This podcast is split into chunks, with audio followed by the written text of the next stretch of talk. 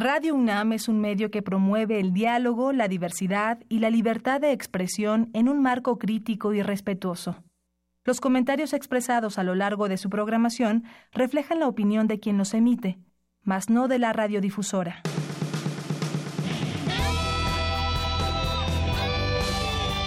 Prisma RU. Relatamos al mundo.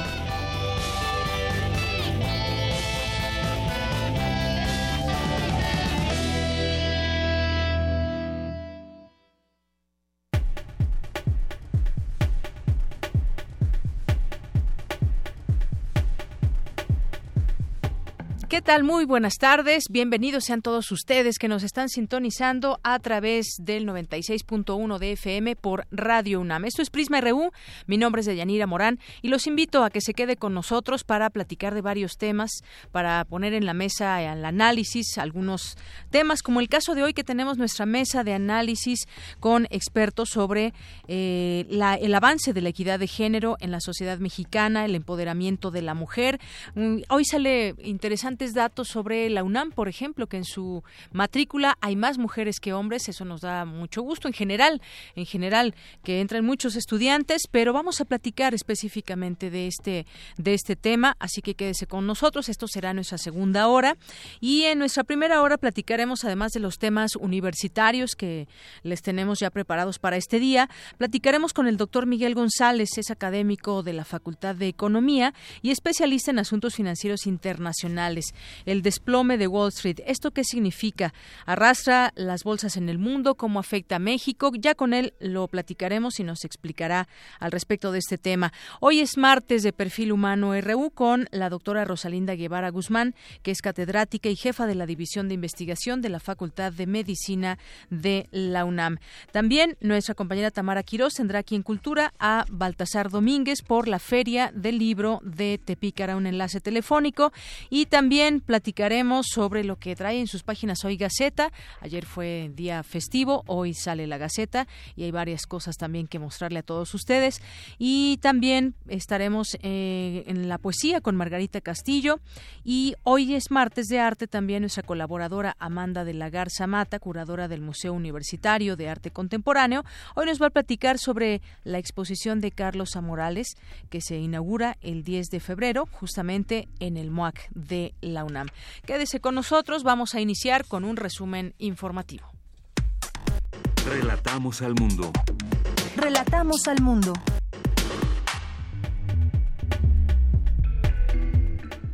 La una de la tarde con ocho minutos y en este miércoles 6 no miércoles, no martes 6 de febrero de 2018, en los temas universitarios, la discriminación y la violencia contra las mujeres reproduce las desigualdades de género, expresó la representante en México de la Organización Panamericana de la Salud. En unos minutos más, mi compañera Cristina Godínez nos tendrá la información. Diseña la UNAM un nuevo instrumento de alta resolución para el telescopio óptico más grande del mundo. Mi compañero Jorge Díaz nos tendrá los detalles.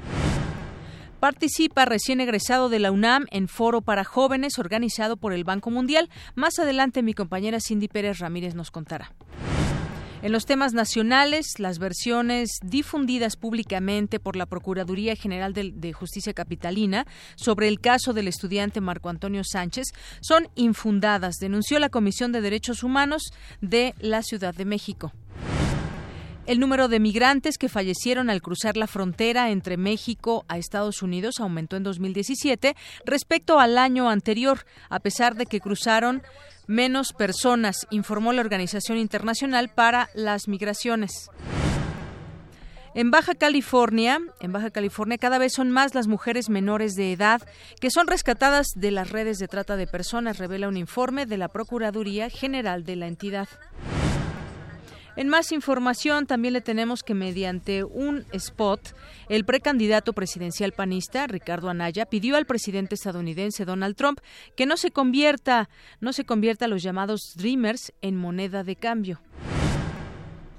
Un juez de control federal del Estado de México vinculó a proceso por un presunto lavado de más de 50 millones de pesos a Juan Vergara Fernández, exsecretario de Finanzas y Planeación de Carlos Joaquín en Quintana Roo. En la Ciudad de México, siete de cada diez autos asegurados robados no son recuperados, de acuerdo con estadísticas de la Asociación Mexicana de Instituciones de Seguros. Y bueno, la gran pregunta sería para qué son utilizados estos automóviles robados. Agentes de la Fiscalía General de Justicia del Estado de México confirmaron que Maximino Montiel Peña, primo del presidente Enrique Peña Nieto, murió asesinado ayer en Atlacomulco.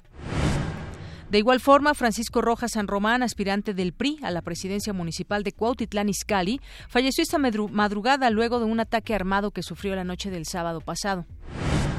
Cada año los capitalinos pierden 58 horas en congestionamientos vehiculares durante sus traslados diarios en la ciudad, según el medidor de tráfico global 2017. En temas de economía, hoy la bolsa mexicana y el peso abrieron con caídas tras el desplome de los mercados estadounidenses y asiáticos de ayer.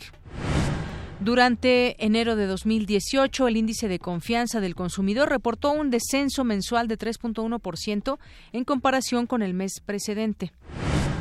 Pemex ganó dos bloques de aguas profundas en la ronda 2.4 de manera individual, en los que se estima invertir entre 150 y 200 millones de dólares para reforzar, para perforar, perdón, un pozo en cada uno. En los temas internacionales, el juez encargado del caso del narcotraficante Joaquín Guzmán Loera, alias El Chapo, aceptó la solicitud de la Fiscalía para que los miembros del jurado en este juicio obtengan protección debido a la peligrosidad del acusado. El déficit comercial de Estados Unidos con México aumentó en 2017 a más de 71 mil millones de dólares, lo que significa un incremento de 6.700 millones de dólares respecto a 2016. Hoy en la UNAM, ¿qué hacer y a dónde ir? Como parte de la celebración del Año Nuevo Chino 2018, esta tarde se proyectará el largometraje El Gran Terremoto de Tangshan, del director Feng Xiaogang. La cita es en la sala Octavio Paz del antiguo Colegio de San Ildefonso a las 4 de la tarde. La entrada es libre. Hoy inicia el segundo ciclo M68, que tendrá la temática La imagen de la juventud en el cine mexicano de ficción de la época de oro a nuestros días. La primera película que se proyectará es Una familia de tantas, del director Alejandro Galindo, hoy a las 16.30 y 19 horas, en el cinematógrafo del Chopo. La entrada cuesta 40 pesos. La Facultad de Medicina te invita a la conferencia Convergencia Evolutiva en Humanos y Neandertales, Simulaciones del Flujo Respiratorio, que impartirá el doctor José Rolando González, hoy a las 17 horas en el aula magna de la licenciatura en Ciencia Forense. Para mayores informes, comunícate al 5623-2300, extensión 81921. Asiste a la onceava sesión del seminario Diversidades, con el tema La biodiversidad como parte de las diversidades, que impartirá el doctor Luis Zambrano González hoy a las 17 horas en el aula doctor Guillermo Florís Margadant del Instituto de Investigaciones Jurídicas. Para mayores informes, comunícate al 5622-7474, extensión 85211.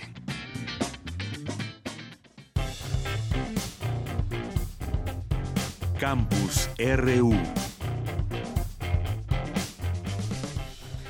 La una de la tarde con 14 minutos nos vamos a enlazar con mi compañero Jorge Díaz que nos tiene información del Tratado Comercial y Transpacífico que puede contar con China, sobre todo con la salida de Estados Unidos de ese instrumento comercial. Esto lo indicó el doctor Carlos Suscanda del Instituto de Investigaciones Económicas de la UNAM.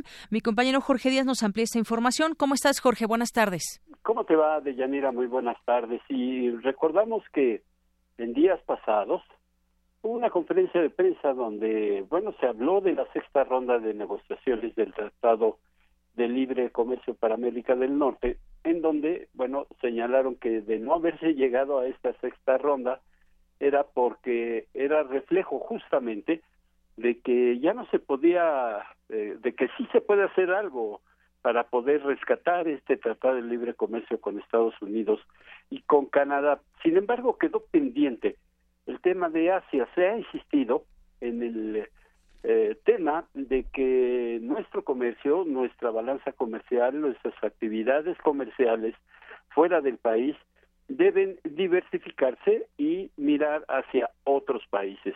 Eh, por supuesto, este tratado comercial de, de, Transpacífico, en donde participan principalmente países de Asia, eh, donde está, bueno, Singapur, Japón y algunos otros países, incluyendo algunos de América como Chile, Perú y México, podría alcanzar el hecho de que China, quien por cierto no se encuentra dentro de este acuerdo comercial por las restricciones que en un momento dado había hacia ese país del Oriente y sobre todo promovidas por los Estados Unidos, eh, es posible, es muy posible que para el próximo mes de marzo eh, China pueda integrarse a este acuerdo transpacífico y esto hay que aclararlo muy bien porque del producto interno bruto de, a nivel mundial, por supuesto que Estados Unidos es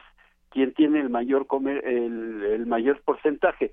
Sin embargo, Japón se vio favorecido con este, vamos a decirlo así, rompimiento, esta salida de Estados Unidos, porque eh, Japón tiene aproximadamente el 17 eh, por ciento del, eh, del Producto Interno Bruto a nivel mundial y esto les favoreció y pues ahora todo estará centrado justamente con ellos.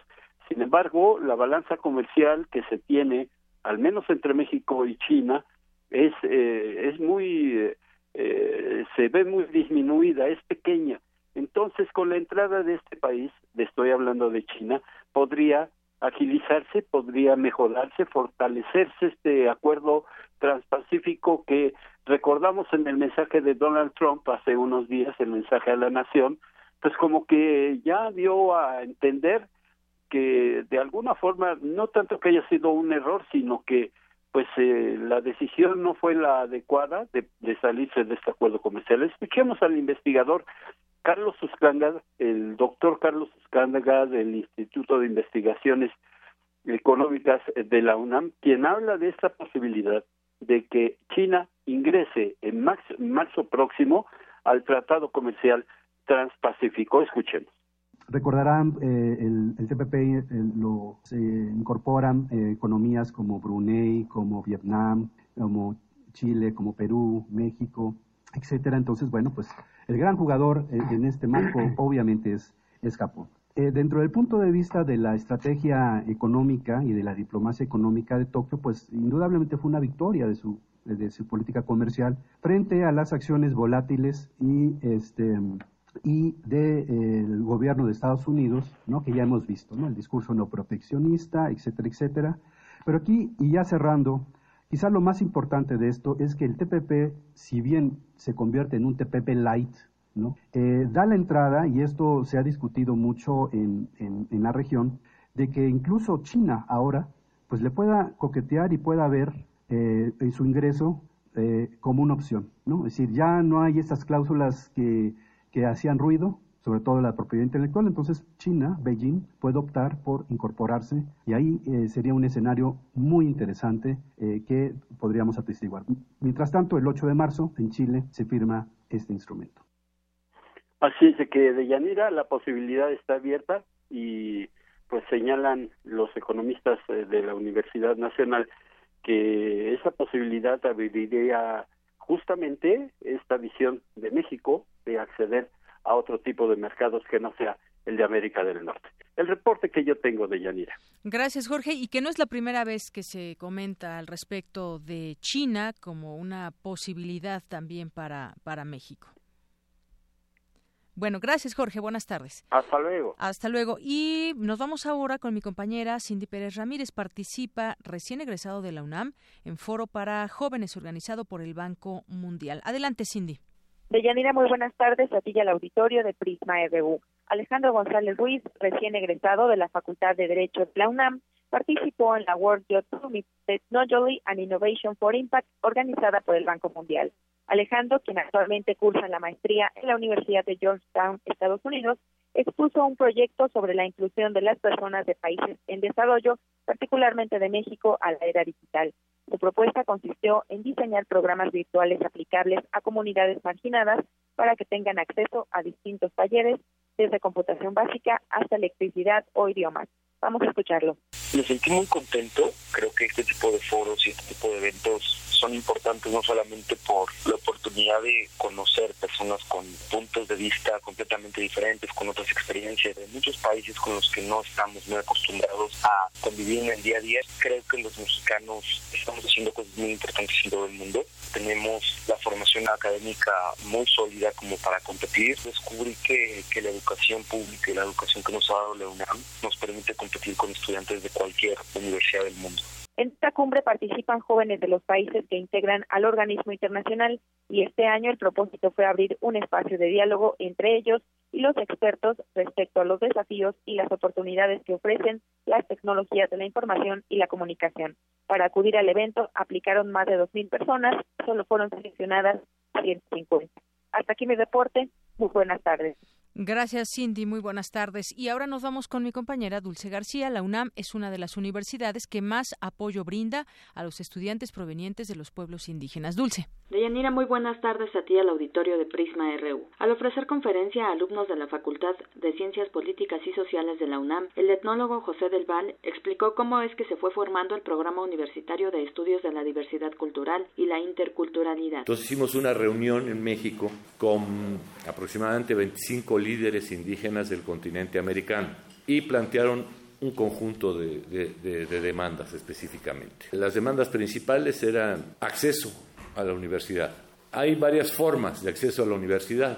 En el caso de nuestra universidad no se trata de cuotas, sino lo que eh, la universidad planteó es que en el momento que ellos entraran a la universidad, la universidad podría plantear un conjunto de, aspectos, porque era no solo entrar, sino garantizar o apoyar a que pudieran concluir sus estudios. El académico de la UNAM dijo que desde que ese programa empezó se ha realizado un conjunto de estudios con los integrantes de los pueblos indígenas para analizar qué es lo que había pasado con dos de las más importantes décadas mundiales de estos pueblos. Sobre eso se hizo un estudio de la primera década mundial de los pueblos indígenas de la OEA, lo presentamos en Naciones Unidas con ellos conjuntamente. Ya nosotros en los compromisos asumidos asumimos la creación de un sistema de becas para los miembros de los pueblos indígenas de México, de la UNAM, ¿no? El sistema de becas que funciona ya desde hace varios años, en este momento son ya más de 900 becas las que tienen permanentes de, para muchachos que vienen de comunidades indígenas. De Yanira Auditorio de Prisma RU, finalmente José del Val destacó que la UNAM ha creado un sistema de tutorías que acompaña a los estudiantes indígenas en su proceso académico, lo que ha ayudado a combatir el racismo y la discriminación hacia los integrantes de los pueblos indígenas. Es el reporte. Muy buenas tardes. Gracias, Dulce. Buenas tardes. Queremos escuchar tu voz. Nuestro teléfono en cabina es 55 36 43 39. Tu opinión es muy importante. Escríbenos al correo electrónico prisma.radiounam@gmail.com. Prisma RU. Relatamos al mundo. Una de la tarde con 23 minutos y vamos a platicar en esto en este momento con el doctor Miguel González. Él es académico de la Facultad de Economía y especialista en asuntos financieros internacionales. ¿Qué tal, doctor? Bienvenido a este espacio.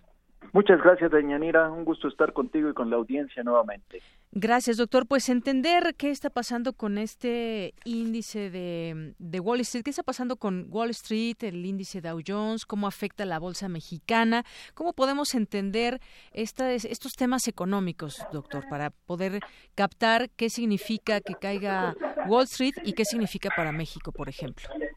Correcto. Bueno, hay que tomar en cuenta que desde el año pasado y de manera más pronunciada eh, durante el mes de enero hubo un fuerte repunte en las en las bolsas, realmente en los precios de las acciones.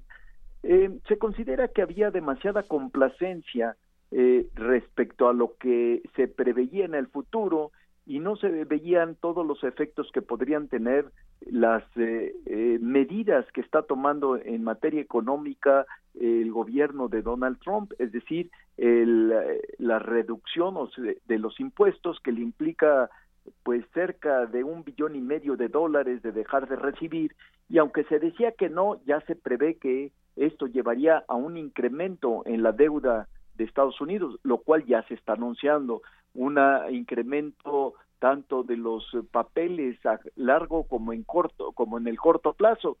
Todo esto unido también a la política, a la idea de restablecer la normalidad en la política monetaria de Estados Unidos, que llevó a estar realmente ya eh, no comprando valores norteamericanos en el mercado y lo que ha provocado es un fuerte incremento en los mercados secundarios, en las tasas de interés de los valores gubernamentales. Y bueno, siempre existe. Si eh, valores de renta fija dan mayor rendimiento, eh, tienen una tendencia y una perspectiva al alza, pues esto se reduce por el, el, atractivo a invertir en los mercados de valores. Y esto es lo que está sucediendo. Sin embargo, el ajuste pues es el más grande después desde 2011. En esa fecha de Yanira, eh, la caída en los índices de las bolsas sucedió porque Estados Unidos le retiraron, dado su problema con la deuda, la calificación de triple A que desde que se inició el sistema de calificaciones había tenido Estados Unidos.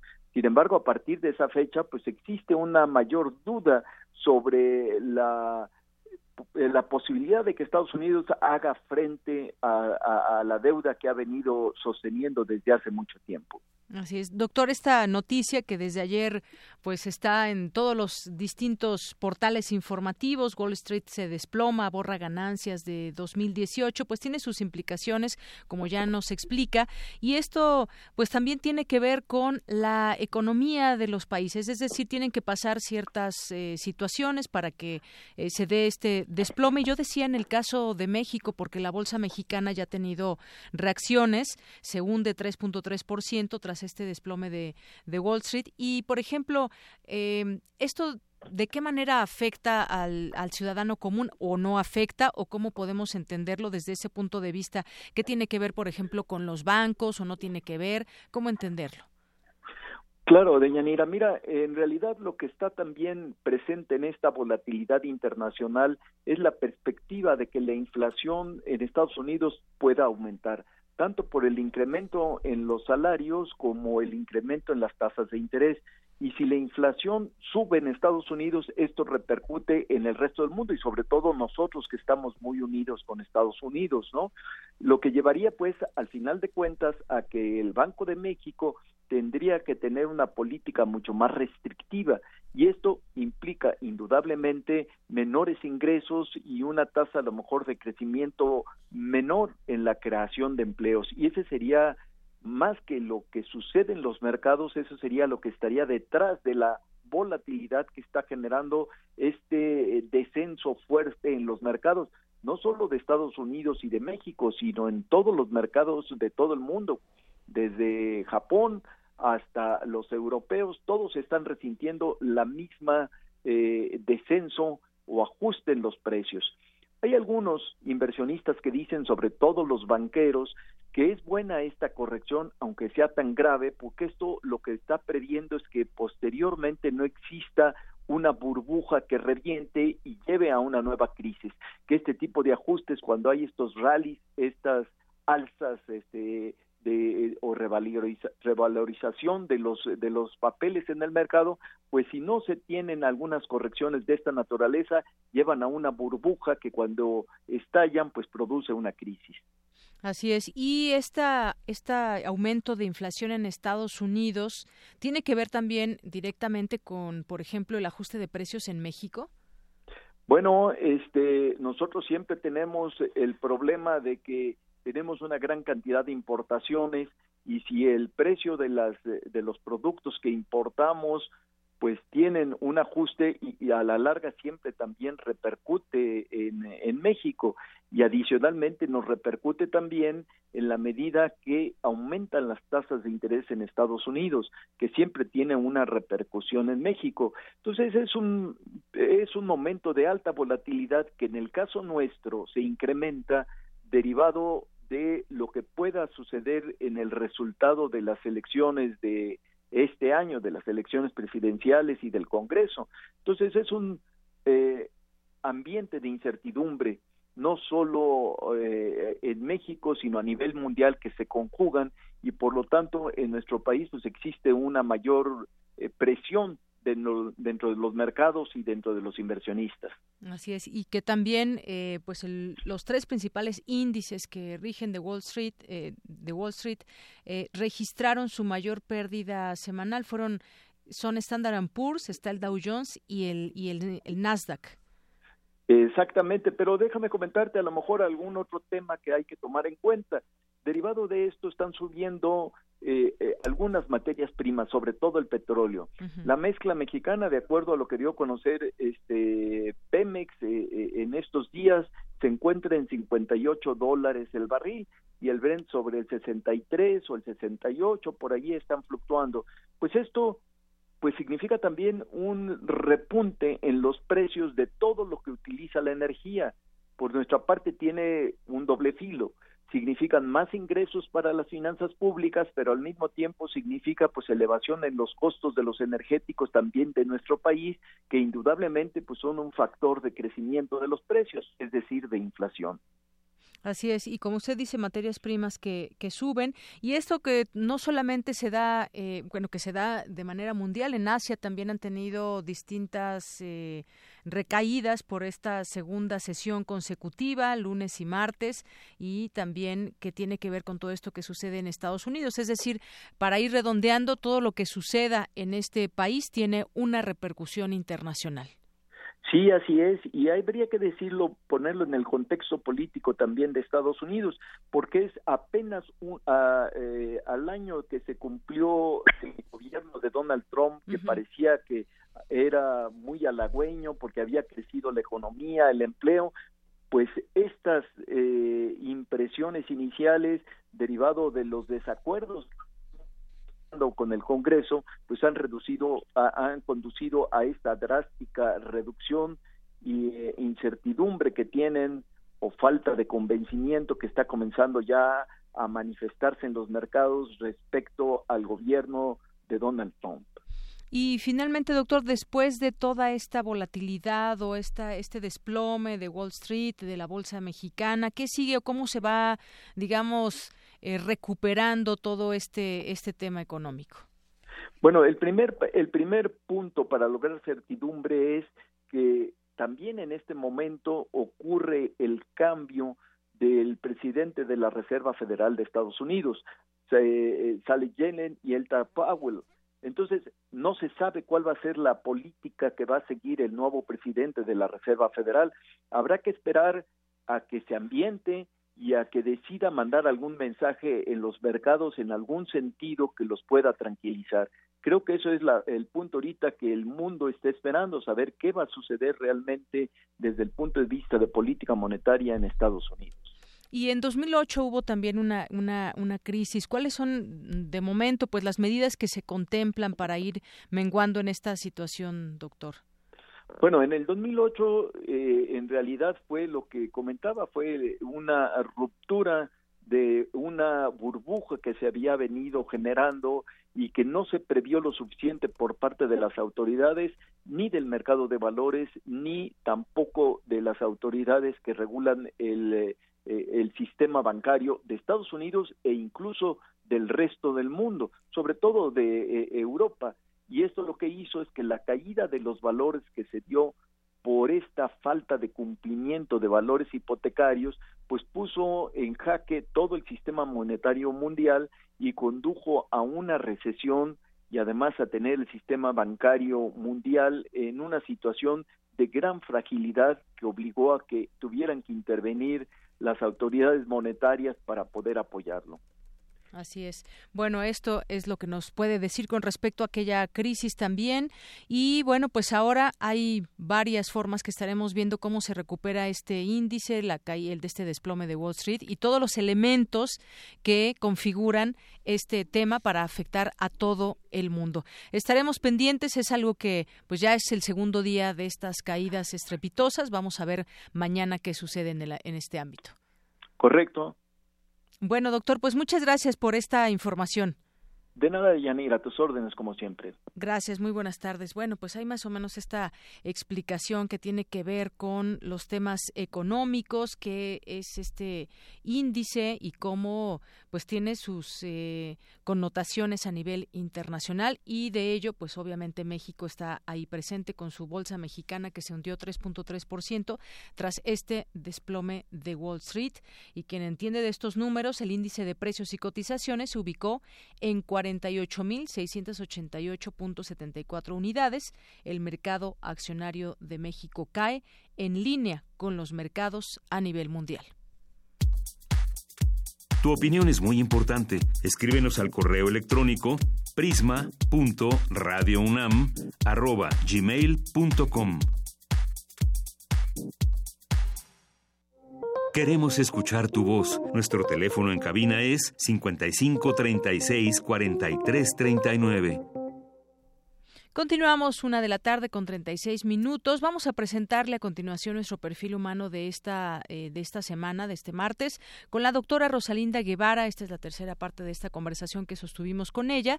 Y también, por cierto, nada más aquí una aclaración que nos hace Adrián, el biólogo Adrián Martínez, responsable del Laboratorio de Sueño y Epilepsia Experimental, que escuchó la vez pasada este perfil humano y nos dice que en esta entrevista, eh, yo le pregunté a la doctora si la epilepsia o Parkinson son enfermedades hereditarias y dice son alteraciones psiquiátricas que afortunadamente para el ser humano no son hereditarias. Tal vez no quedó claro en la entrevista, pero sí hacer énfasis en que estas enfermedades no son hereditarias. Muchas gracias, biólogo Adrián Martínez del Instituto Nacional de Psiquiatría. Bueno, pues a continuación vamos a escuchar este perfil, antes una semblanza con mi compañera Tamara Quiroz. Perfil RU.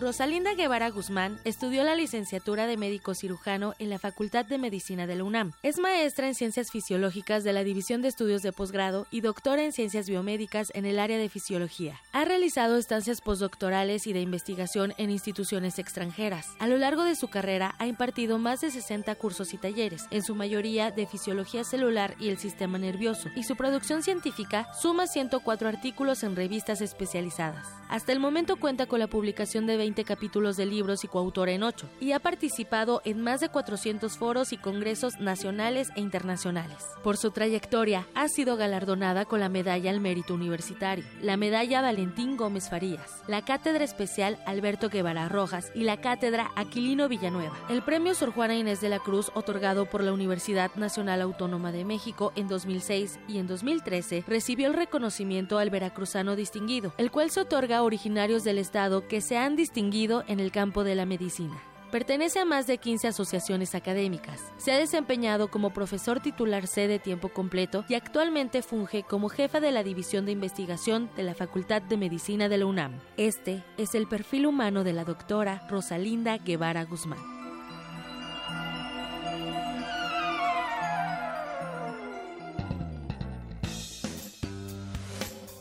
Y bueno, eh, cambiando de un poco de tema, doctora, yo veo que usted estudió en Sao Paulo, Sao Paulo, Brasil. Cuénteme un poco de esta experiencia. Y estuvo en la Facultad de Medicina de Ribeirão Preto de esta universidad. ¿Cuál fue esa experiencia? sí, fue muy interesante.Estaban ocurriendo los movimientos, estaba convulsionando la, la universidad, era 1972.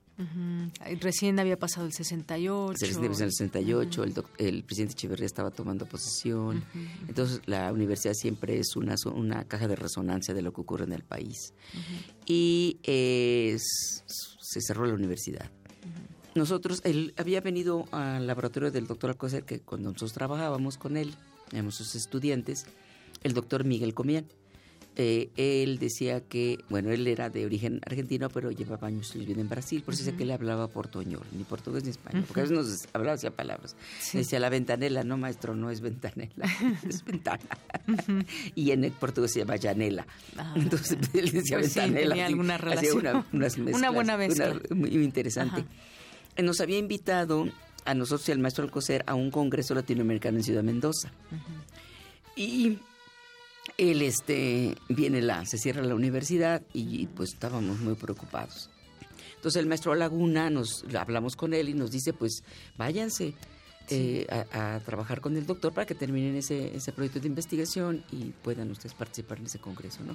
Entonces volamos a Sao, a Sao Paulo y luego a Rivera Preto y ahí estuvimos casi prácticamente un año. Yo iba embarazada, mi hijo es brasileño, ah, bella. Y la experiencia fue muy interesante. O sea, el, en, ese, y creo que hasta la de fecha, la Facultad de Medicina de Rivera o Preto es de las más prestigiadas. Los estudiantes entran por concurso de oposiciones para entrar ahí. Y el laboratorio estaba muy bien conformado. Había 11 investigadores de muy prestigiados y fue muy, muy agradable trabajar con ellos. Estábamos trabajando, el maestro trabajaba con un control hidrosalino eh, y otros grupos también, y nosotros queríamos ver la parte olfatoria. queríamos ver la parte olfatoria. Y bueno, fue, fue afortunado, terminamos el, el, proyecto y presentamos los resultados en el Congreso de Ciudad Mendoza. Pues qué, qué, interesante todo esto. Y además, esta línea de investigación, que bueno, parte, parte de, la, de lo olfativo y de ahí se derivan varios temas. ¿Qué es lo que más le gusta de su trabajo, doctora? Pues a mí me gusta siempre a plantearme preguntas, preguntas de investigación que puedan ser contestadas con un modelo. Y lo más bonito cuando uno tiene que hacer el diseño experimental. Yo recuerdo muy bien las palabras del maestro Guevara, eh, don Alberto Guevara Rojas, no, no es mi pariente, no nos coincidimos de apellido, pero yo a veces lo utilizaba porque me convenía, éramos del mismo apellido. Eh, él decía siempre, hazle la pregunta adecuada al gato, porque en ese época trabajamos con gatos. Si tú le preguntas, si le haces la pregunta adecuada al gato, él te va a contestar. Y si no, pues quién sabe que te diga, pues también le estás preguntando una cosa y te contesta otra que sí que no le hiciste la pregunta adecuada. ¿no? Entonces yo creo que es cuando uno eh, tiene que pensar, que eh, digamos en la línea de investigación que uno está trabajando, a ver cómo responde, cuál es la vía de señalización, por ejemplo, este mecanismo que ahorita estamos viendo en el caso del sistema olfatorio, por dónde viene esta información. A ver, entonces, ¿qué, qué diseño tengo que hacer? cómo lo debo diseñar, qué metodología debo utilizar para poder obtener la respuesta adecuada. Entonces me planteo una hipótesis, me planteo mi pregunta, mi objetivo y mi metodología. Y cuando los resultados son así bellísimos, dice uno, wow. Este, me, planteé la pregunta, correcta. Correcta. Y obtuve resultados. A veces no. Pero a veces, pasa que, A veces tienes un serendipity. ¿Por qué? Porque estabas buscando una cosa y pues otra y dices tú, ay, esto es maravilloso, a ver, déjame explorarlo.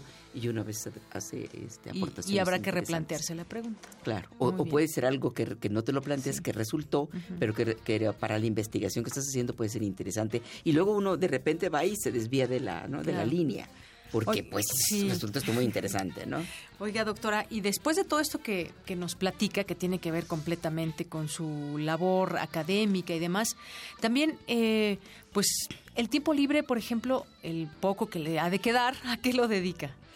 Bueno, mira, mientras estuve casada y con hijos, pues era dividirse un poquito entre el laboratorio, las actividades domésticas, dar clase, sigo dando clase, doy clases en segundo año de la Facultad de, Fisiología. Tengo ahorita muchísimas más cargas administrativas con el doctor Grauel, nuestro rector. Yo fui su secretaria general durante ocho años y tenía que resolver, pero yo digo que mi laboratorio es mi amante, porque ahí está, yo lo abandono, lo dejo, no voy a verlo, pero ahí está. a veces Entonces tengo mis estudiantes, tengo este, mis, los profesores asociados que colaboran conmigo y ahí está, esta semana no me he parado en mi laboratorio porque entre los tutorales de los posgrados, las reuniones administrativas que tengo que resolver, tengo mucha carga administrativa, pero siempre, siempre voy a mi laboratorio. Así es. Aunque no vaya todos los días, yo les digo, aquí estoy, eh", porque pues yo estoy en la parte administrativa, en la torre, en una torre de investigación y mi laboratorio está en otro edificio, ¿no? Estamos en edificio. Claro que puedo caminar, pero a veces pues no se da. Oiga, doctora, ¿y a los cuántos años se salió de Veracruz para venir pues, a estudiar? terminando la secundaria, en Papantla solamente había eh, hasta secundaria. y, me vine a la Ciudad de México. Mi papá había estudiado en la, en la antigua escuela de medicina. Entonces yo entré a la preparatoria número 4. Allí estudié la prepa, que en esa época era dos años, y después ya pasé a la hacer exámenes para entrar a la universidad, a la Facultad de Medicina. Y ya me imagino que regresa para allá, pero de vacaciones. ¿Qué es lo que más recuerda de esa época de estudiante? Mi infancia, yo creo que fue muy agradable. Eh, ahora es más difícil. En esa época todos jugábamos en la calle. Y obviamente cuando íbamos, mi papá tenía que ir a dar consultas, ¿no? Nosotros éramos niños y todos los niños del, de, la, de, las casas este, vecinas pues, jugábamos en la calle, todos los juegos infantiles. Pero oíamos el motor de mi coche de mi papá y ¡trum! todos entraban volando a su casa, porque a mi papá no le gustaba que jugáramos en la calle. Pensé que era peligroso. Y, bueno, él, se había creado en la Ciudad de México, ¿no? Pero Entonces usted de Papantla. Yo soy de Papantla. Y bueno, pues un bello estado, Veracruz, cuántas cosas tiene, que si el café, la playa, muchas otras cosas, el Tajín, Papantla. agrícola. Ajá. No hay mucha industria, pero el petróleo estuvo ahí desafortunadamente. mucho turismo también que pero visita tiene mucho turismo. Tecolutla la tenemos muy cerca. Tecolutla también una, playa. Tuxpan también. Ahora con la nueva carretera. Sí. Antes se hacían siete horas para llegar a Papantla, porque era correr toda la Sierra Madre Oriental. Ahora, como se hicieron los túneles y se perforaron los cerros, pues entonces uno en cuatro horas en autobús y tres horas y media o tres en, auto, uno está en... Mire, yo no conozco Papantla, pero pues ya, me ha dado una buena opción de, de ir Costa Rica no, pues está muy feo, pero Costa está muy bonito. Muy bien. Y toda la zona Esmeralda, la que baja hacia el puerto. Sí, y de pronto un estado tan bonito y demás, y ahora con ese gobernador que está hasta en la cárcel, que saquea estados y demás, la política pues es otra cosa, ¿no? El, estado creo que es un, eh, muchos lugares bellos que tenemos como estados afectados a veces por la violencia o por temas como la la corrupción, como en el caso de Veracruz. Mira, Veracruz tiene, tiene montaña en la parte norte donde mi mamá es.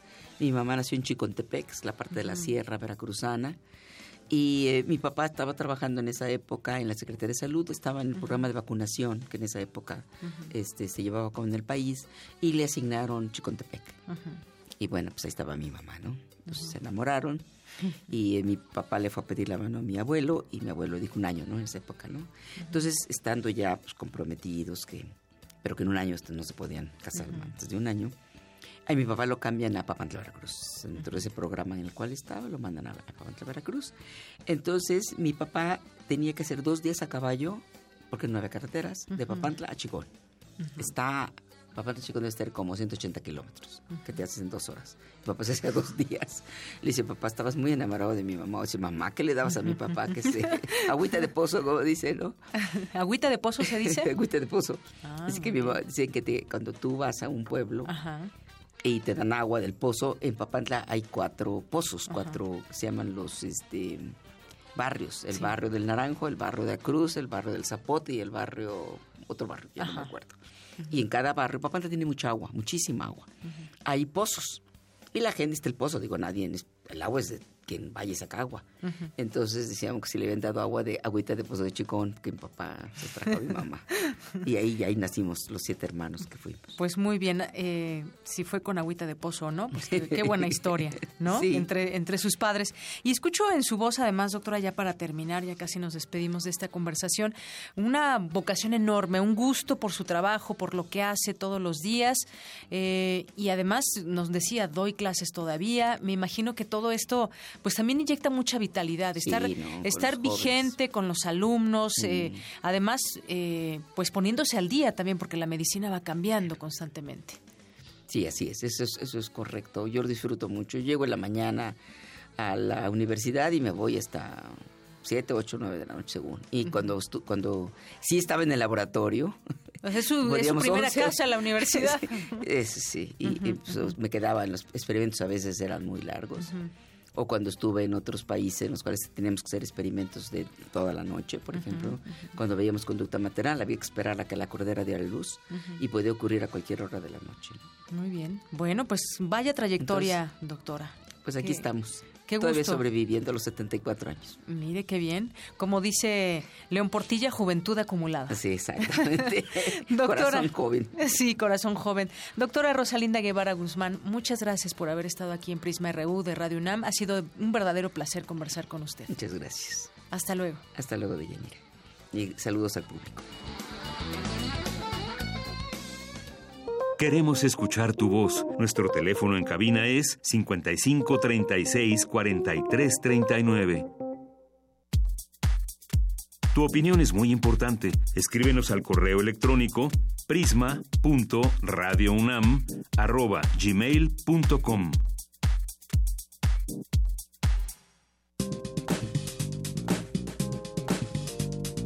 Cultura RU. Una de la tarde con 49 minutos. Vamos a Cultura con Tamara Quiroz. ¿Qué tal, Tamara? Muy buenas tardes. Deyanira Morán, muy buenas tardes. A ti y al auditorio los saludo con mucho gusto. Como siempre, es un honor saber que nos acompañan a través de la frecuencia de Radio UNAM. Entramos a la información cultural y les comento que del 2 al 5 de febrero se llevó a cabo el Festival Letras en Tepic, un encuentro que contó con la participación de cerca de 90 escritores y artistas nayaritas nacionales e internacionales en más de 50 eventos. Radio UNAM estuvo ahí a través de la cobertura de Baltasar Domínguez. Él es guionista y productor de esta radiodifusora y esta tarde nos acompaña en la línea. Baltasar, bienvenido a este espacio. Tamara, de Yanira, ¿cómo están? Muy buenas tardes. Buenas tardes a nuestro público de Radio UNAM. Pues sí, para comentarles, informarles un poco, abundar sobre lo que ya comentaste, Tamara, para decir que este puente o este fin largo, como se le llama, pues hubo actividad literaria, hubo este tercera edición del Festival de las Letras de Tepic, que obviamente fue interesante porque el homenaje o la figura principal de este festival pues fue Ali Chumacero, este gran poeta nayarita, nacido en la Caponeta, muy cerca de, de Tepic, que este año, el 9 de julio, para ser precisos, cumple 100 años. Entonces, él fue la figura emblemática, la figura más importante, incluso del cartel mismo, este cartel que realizó nuestro amigo Alejandro Magallanes, uno de los diseñadores más eh, importantes, más conocidos dentro del mundo editorial.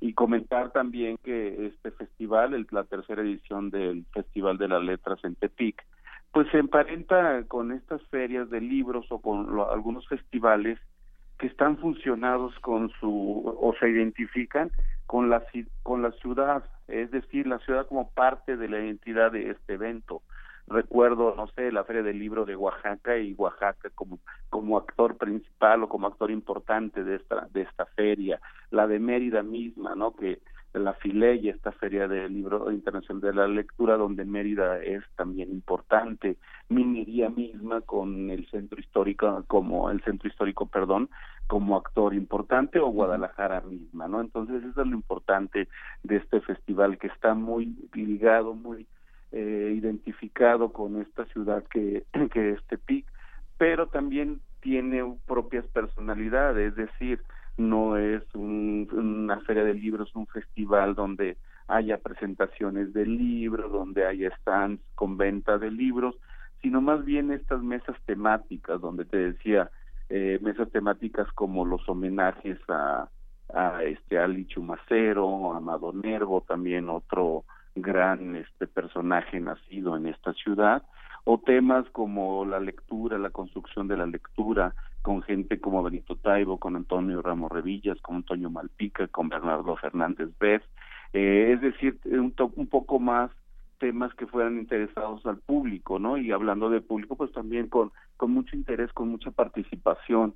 Eh, hablando de números, pues se mencionó que se duplicó el número de asistentes a este festival de las letras que el año pasado, por ejemplo.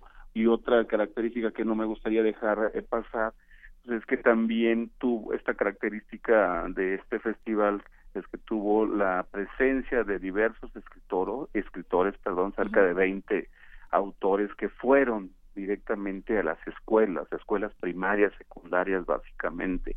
Es decir, eh, los organizadores les eh, entregaron libros eh, de estos autores que iban a ir a, sus instalaciones, los alumnos las, los leyeron y hubo este diálogo muy importante con gente como Julián Herbert, como Silvia Molina, como Carmen Boullosa, como un nicaragüense que se llama José Aviac Montoya. Y lo importante era era esta interacción entre los alumnos y los autores cuando les preguntaban pues cosas interesantes, cosas que, que les podían llamar la atención. Y para para mí, bueno, para mí es importante que haya este tipo de experiencias que los alumnos, es decir, que los chavos conozcan en de en vivo, en persona, a un autor, que sepan quién hay del otro lado de un libro, pues es muy importante porque le puede, no sé si cambiar la vida puede, pero puede ser detonante para que se dediquen, para que sean lectores, para que no sé, por lo menos hay interés en la lectura y en los libros, ¿no? Básicamente esto te podría comentar, Tamara, este tercer festival de las letras en Tepic, Nayarit. Qué interesante, Baltasar, sobre esto, sobre todo esto que mencionas, el acercamiento con los nuevos lectores, que es una parte primordial, y bueno, mm, también interesante el acercamiento de, de Juan Villoro, uno de los, eh, digamos, de los primeros que participó en este festival. Así es, Villoro, sin duda, yo considero que es una de las figuras más importantes o la figura más importante viva en, en, la literatura mexicana y se ha convertido como en el padrino de este festival, ¿no? Desde el primero participó, apoyó, en el segundo también estuvo tuvo una presencia muy importante y en este pues simplemente fue la figura ah, emblemática eh, digo, eh, la figura más importante, yo lo considero la figura más importante en términos literarios que, que hay vivo actualmente, y pues que esté una figura de esa magnitud, de esa fuerza, pues le da, por supuesto, presencia, le da identidad, le da maneras para eh, agarrar energía a este, estos organizadores y este evento para para seguir por donde van. Claro, Baltasar, ¿y ya hay algún adelanto para la cuarta edición? Pues el único adelanto es que se mantiene, o sea que ya es, es algo importante, ¿no? Se mantiene eh, la, la cuarta, se mantiene la organización, digamos, se mantiene en esta fecha de los primeros días de febrero. ¿Por qué es importante para Tepic? Porque el 5 de febrero, que coincide con el, el aniversario de la Constitución mexicana, también la ciudad, el, el estado de Nayarit cumpleaños, es decir, este año cumplió ciento, ajá, de la fundación de este estado de Nayarit, eh, cumple cumplió 101 años, entonces los organizadores pues ya decidieron que esta fecha, de entre el 2, 3, 4, o sea que coincida con el 5 de febrero, sea las fechas para organizar este festival porque coincide con el cumpleaños de del estado que este 2018 cumplió 101 años de, de fundado, ¿no?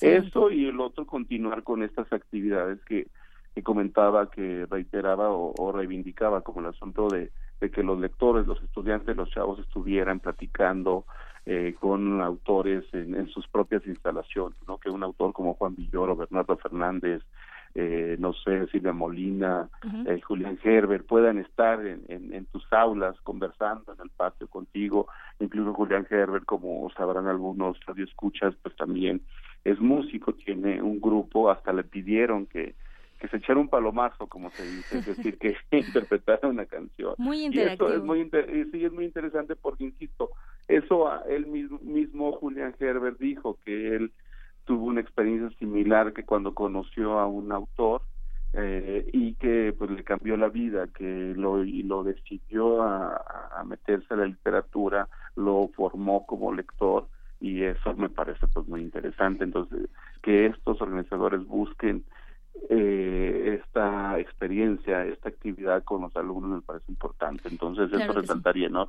Que ya está el cuarto eh, decidido casi la fecha y van a seguir con estas actividades pues que describí, Tamara. Esperemos la cuarta edición, Baltasar Domínguez. Muchísimas gracias por, por, por compartir lo que sucedió en el Festival Letras en Tepic. Muchas gracias por esa cobertura.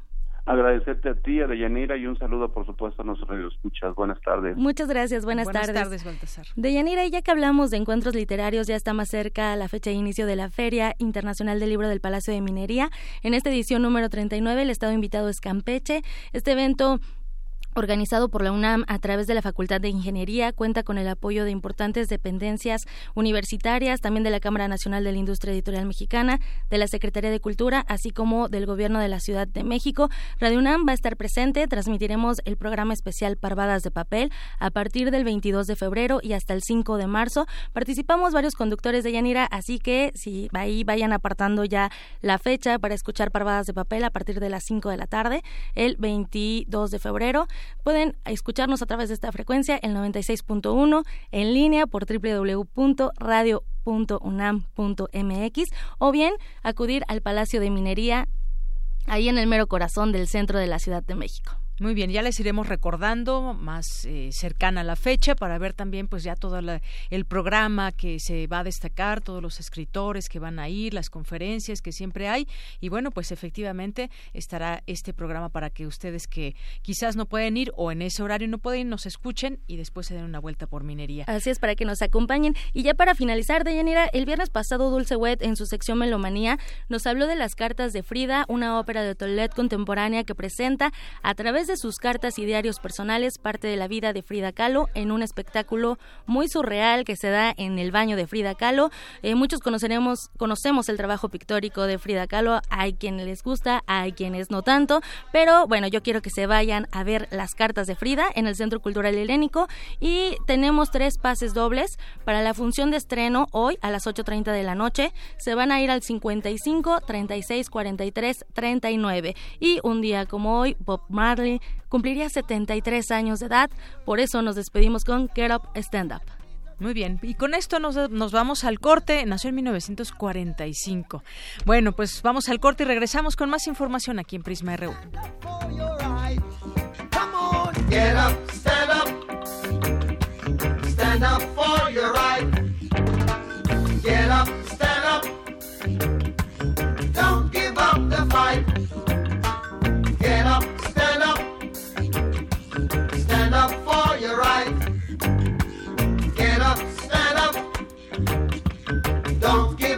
Fight.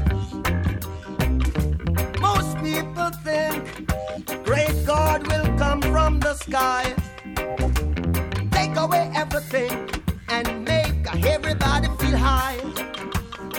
But if you know what life is worth, you would look for yours on earth, and now you see the light. You stand up for your rights. Yeah. Get up, stand up.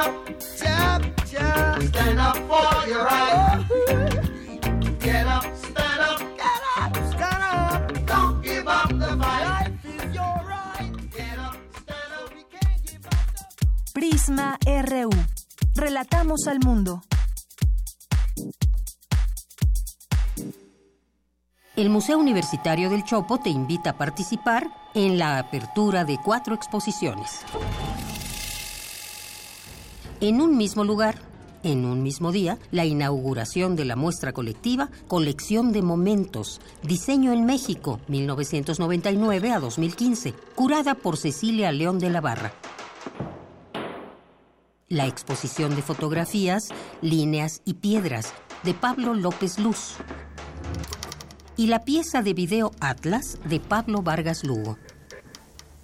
Además, podrás presenciar la elevación de un globo aerostático dentro del museo como parte del proyecto Ascensión Cautiva de Tania Candiani. Y la cita es el martes 6 de febrero a las 18.30 horas en el Museo Universitario del Chopo. Te recordamos que la entrada es libre.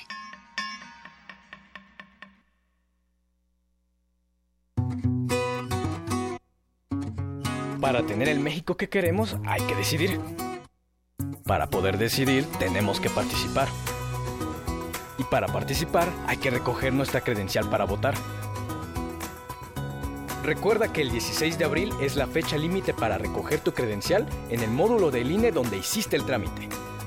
Porque mi país me importa, yo ya estoy listo para votar en las próximas elecciones. Instituto Nacional Electoral, INE. México tiene una composición pluricultural sustentada originalmente en sus pueblos indígenas, todos ellos con opiniones, inquietudes y mucho que aportar. Son el testimonio de una herencia milenaria, parte de lo que nos hace mexicanos y queremos que se escuchen en todos los rincones del país. Por eso, para avanzar en el reconocimiento pluricultural de la nación, el INE aprobó una acción afirmativa que garantiza que los partidos políticos postulen a personas indígenas a diputaciones federales. En una democracia como la nuestra, todas las personas tenemos algo que decir. Instituto Nacional Electoral, INE. Una orquesta en la cocina. Cuarteto de cuerdas en el auto. Y un violonchelo solista sentado en el sillón favorito de la sala. Orquesta Filarmónica de la UNAM. Desde la sala Nezahualcóyotl. Escucha los conciertos los domingos al mediodía. Desde la comodidad de tu casa. 96.1 FM. Radio UNAM.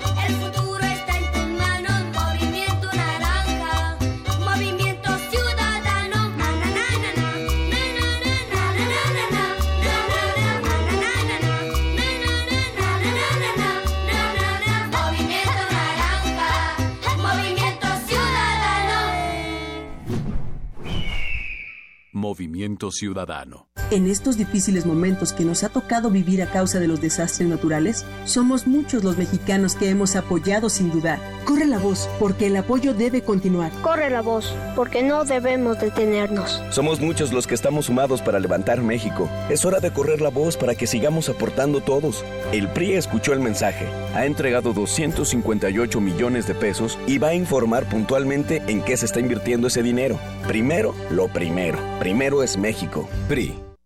De las vistas de Salvador Toscano a la época de oro. Del celuloide, a, la era digital. Filmoteca UNAM.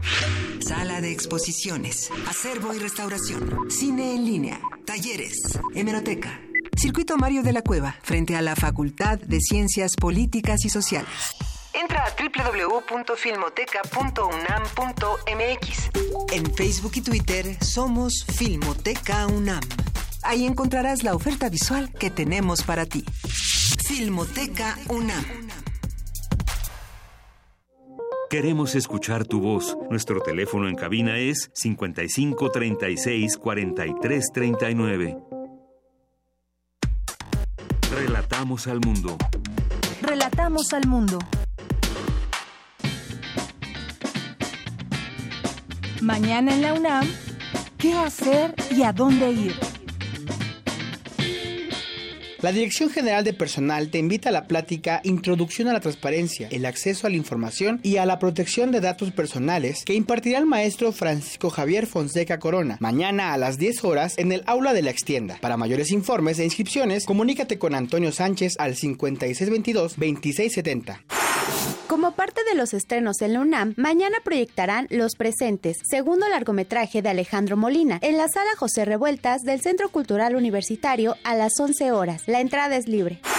Te invitamos a la proyección del video El genoma del cáncer de mama, a través del cual podrás conocer la investigación que se ha llevado a cabo respecto a esta enfermedad. Estará disponible hasta el próximo 11 de febrero en la sala de proyecciones de la Biblioteca Manuel Sandoval Vallarta. La entrada es libre.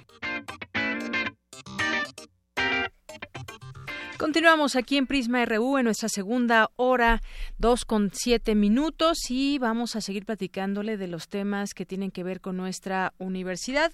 Por supuesto, también mandar saludos a quienes nos sintonizan a través del 96.1 de FM en www.radio.unam.mx y también a quienes nos siguen en redes sociales, en Prisma RU en Facebook y arroba Prisma RU por Twitter.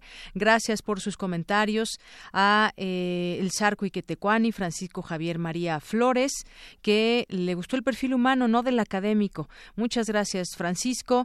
También nos escribe por aquí Alejandro Cardiel, a Magdalena González, muchas gracias, Jacobo Espinosa. Eh, también por aquí nos escriben pues varias personas que están atentas al programa y César Alberto también, muchas gracias a la espera, nos decía hace una hora casi que empezó Prisma. Ya estoy en fila para escucharlos, nos dice Minerva de Roctubre. Muchas gracias y saludos, Minerva. Gracias a todas las personas que se van sumando con nosotros a través de esta red social. Juanjo M también. Muchas gracias. Pues vamos a enlazarnos de nueva cuenta contigo, Jorge Díaz. La UNAM diseña un nuevo instrumento de alta resolución. Eh, que es el, el para el telescopio más grande del mundo, en Canarias, España. Este proyecto está a cargo de Margarita Rosado del Instituto de Astronomía de nuestra máxima casa de estudios. ¿Qué tal, Jorge? Adelante.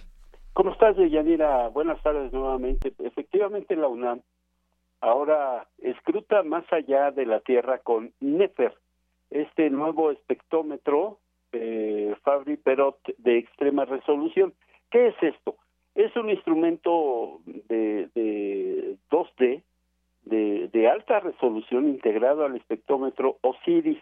Eh, ¿Qué es esto? Pues también el gran telescopio de Canarias, allá en España, el más grande del mundo, con un diámetro de poco más de 10 metros. Nefer, así es como se denomina este proyecto de la profesora universitaria, eh, conjunto con la Universidad Nacional, el Laboratorio de Astrofísica de Marsella en Francia y el Instituto de Astrofísica de Canarias, es el instrumento ideal para estudiar los procesos dinámicos y las colisiones en las galaxias, incluidas, eh, por supuesto, la formación estelar en ellas, y la distribución en materia oscura, explicó Margarita Rosado, del Instituto de Astronomía de la UNAM y responsable del proyecto internacional.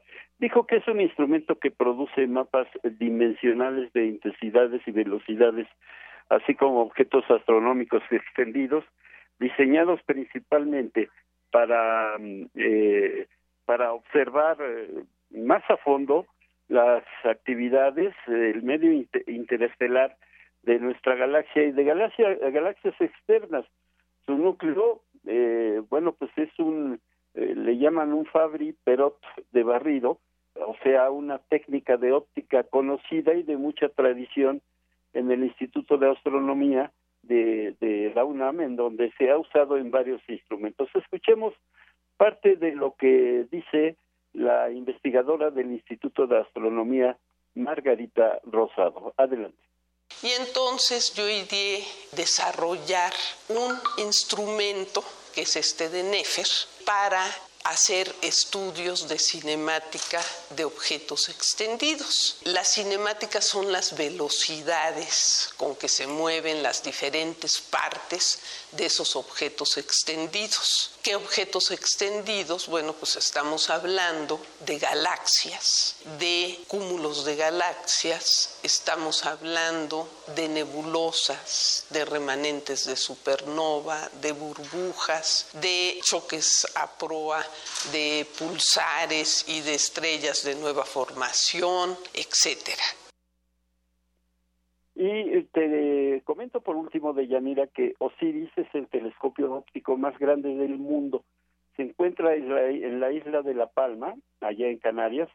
Del 11 al 15 de diciembre del año pasado se le concedió a Nefer, el proyecto mexicano, tiempo técnico para incorporar sus componentes ópticas mecánicas y electrónicas a Osiris. Se demostró que la inclusión de Nefer no alteró la operación nocturna de Osiris en sus observaciones astronómicas ya planeadas. Esta parte del programa fue tan exitosa que la dirección de, de, de GTC, este, este gran telescopio, el más grande del mundo, decidió dar al nuevo espectrómetro eh, pues eh, un tiempo corto adicional para observar un objeto celeste que servirá para evaluar su desempeño en las observaciones astronómicas. Un proyecto más universitario que se integra a proyectos internacionales, en este caso a OSIRIS, este telescopio, el más grande del mundo eh, que se encuentra allá en España. El reporte que yo tengo de Yanira. Bien, pues muchas gracias por la información, Jorge. Buenas tardes. Por supuesto, gracias.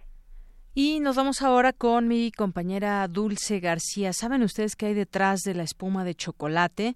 Eh, ¿O cómo sacamos la espuma del chocolate? Tradicionalmente lo hacemos con un molinillo porque también podemos licuar al chocolate y hacer espuma. Pero todo, ¿qué hay detrás de la espuma del chocolate y los molinillos? Bueno, pues mi compañera Dulce García nos habla de cómo la ciencia se encuentra justamente detrás de esta espuma. Adelante, Dulce. Deyanira, muy buenas tardes a ti al auditorio de Prisma RU. A propósito de que recientemente se conmemoró el Día de la Candelaria, una fecha propicia para que los mexicanos preparen un buen chocolate, el Museo de Ciencias Universum ofreció la conferencia La ciencia detrás de la espuma del chocolate y los molinillos, a cargo de Enrique Galindo, investigador del Instituto de Biotecnología de la UNAM. Ahí el académico explicó por qué la espuma del chocolate fue un parámetro muy importante para los antiguos mesoamericanos. Diseñamos un, un experimento en donde primero seleccionamos un molinillo, diseñamos y construimos un soporte para poder, poder verlo y pudimos analizar en video de alta velocidad y algo que nos interesaba particularmente era cuánta espuma es capaz de producir un molinillo, porque acuérdense que una de las principales funciones de un molinillo es generar espuma para tener un, un chocolate espumoso, ¿no? Y con los videos podíamos hacer mediciones eh, para ver cómo se mueve el molinillo, ¿no? En qué dirección y demás, ¿no? Enrique Galindo destacó que es muy importante estudiar procesos de mezclado como el que dan los molinillos del chocolate, ya que pueden servir para nutrir investigaciones científicas. Pudimos medir la velocidad hasta que generaba esta, cuando el, el, molinillo está sumergido hasta el fondo. Fíjense, este es un ciclo completo. Aceleramos en una dirección y llega la velocidad en la punta de, de, las, de los dientes llega a dos metros por segundo. Está, se generan velocidades muy altas. Se cambia de dirección y entonces se desacelera en la otra dirección y vean, llega a dos metros por segundo, pero en la otra dirección. Entonces, estamos haciendo este ciclo cada vez, tarda aproximadamente 350 milisegundos. Es el reporte de Yanira. Muy buenas tardes. Gracias, Dulce. Muy buenas tardes. Vamos ahora con mi compañera Virginia Sánchez, que nos tiene información acerca de las pensiones para los adultos mayores. Adelante, Vicky. Deyanira y auditorio de Prisma RU, muy buenas tardes. De acuerdo con el Consejo Nacional de Población, en 2017 se tuvo un registro de alrededor de 13 millones de personas de 60 años y más, de las cuales, según datos de la Organización Internacional del Trabajo, solo el 24% percibe pensiones por retiro. Esta situación refleja un reto muy importante para la política pública en México, ya que lo ideal sería alcanzar una jubilación para todas las personas mayores. Sin embargo, el sistema de pensiones que cambió a partir de 1993 y entró en vigor en 1997 refleja un vacío en la seguridad social, donde el esquema de ahorro ya no se basa en las prestaciones sociales, sino en un manejo individual y selectivo. Así lo señala Graciela Casas Torres, académica de la Escuela Nacional de Trabajo Social de la UNAM.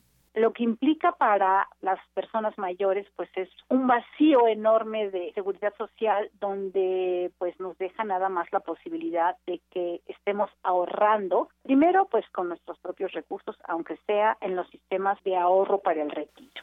¿Qué es lo que va a pasar en los próximos años? Bueno, por un lado estamos a punto de ver qué tanto ha funcionado este nuevo modelo económico, que ya para el 2021 deben surgir las primeras personas que se incorporaron al nuevo sistema de pensiones. Todavía existimos una franja importante de personas, pues ahora sí que podemos considerar de los privilegiados que obtuvimos la seguridad social o esta pensión que vamos a tener nuestra pensión en este famoso artículo transitorio, por lo menos en el caso de los que cotizamos para el ISTE, en el que vamos a poder tener, digamos que nuestra pensión. La experta universitaria advierte que uno de los problemas que implica este nuevo esquema de ahorro es que el dinero que se ahorre es el único que se recibirá, lo cual, por supuesto, dependerá del sueldo, pero principalmente de que se cuente con un empleo vamos a suponer que una persona alcanza a ahorrar un millón de pesos y que tal vez se lo den y que no lo dan de una sola exhibición, sino se lo van dando paulatinamente, pero vamos a suponer que la persona deja de trabajar a los 65 y lo que le van a dar de lo que ahorró pues le alcanza para vivir de la misma manera que ha estado viviendo unos 10 años o 15. ¿Qué va a pasar cuando las personas se acaben su ahorro y ya no puedan seguir recibiendo más dinero? Ese es un tema realmente muy complejo. Yo creo que en el ámbito de la política pública, yo digo, esto es una papa caliente porque si no se administran de una manera distinta los recursos, pues no va a haber dinero que alcance para garantizar las pensiones de la población mayor. De tal manera que la especialista señala la importancia de exigir y trabajar para que el esquema de pensiones, los empleos y los salarios se garanticen, lo cual implicaría también tener acceso a los servicios de seguridad social como la salud, entre otros. Así que como sociedad debemos exigir que se integre de manera prioritaria este tema en las políticas públicas, ya que no olvidemos que todos y todas en algún momento formaremos parte de este sector poblacional. Hasta aquí la información. Muy buenas tardes. Gracias, Vicky. Buenas tardes.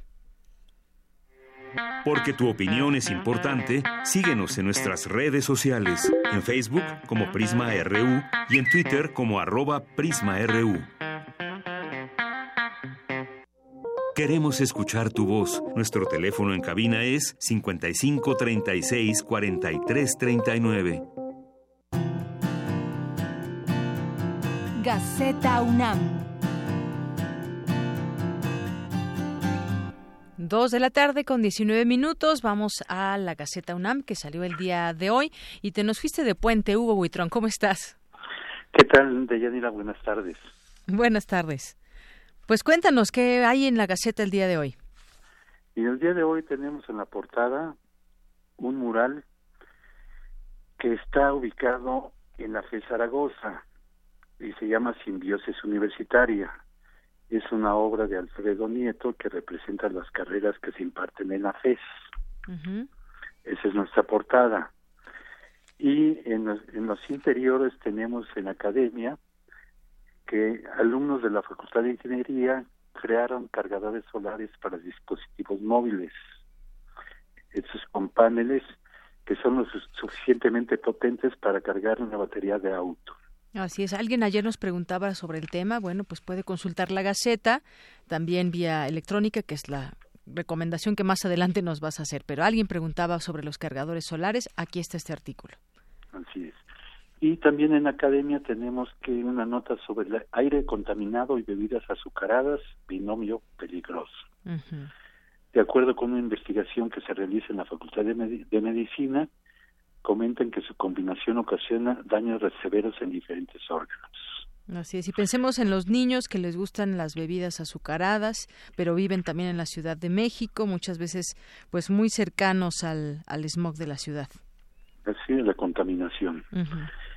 En otra nota tenemos que, que se abrió una nueva especialidad para solucionar controversias.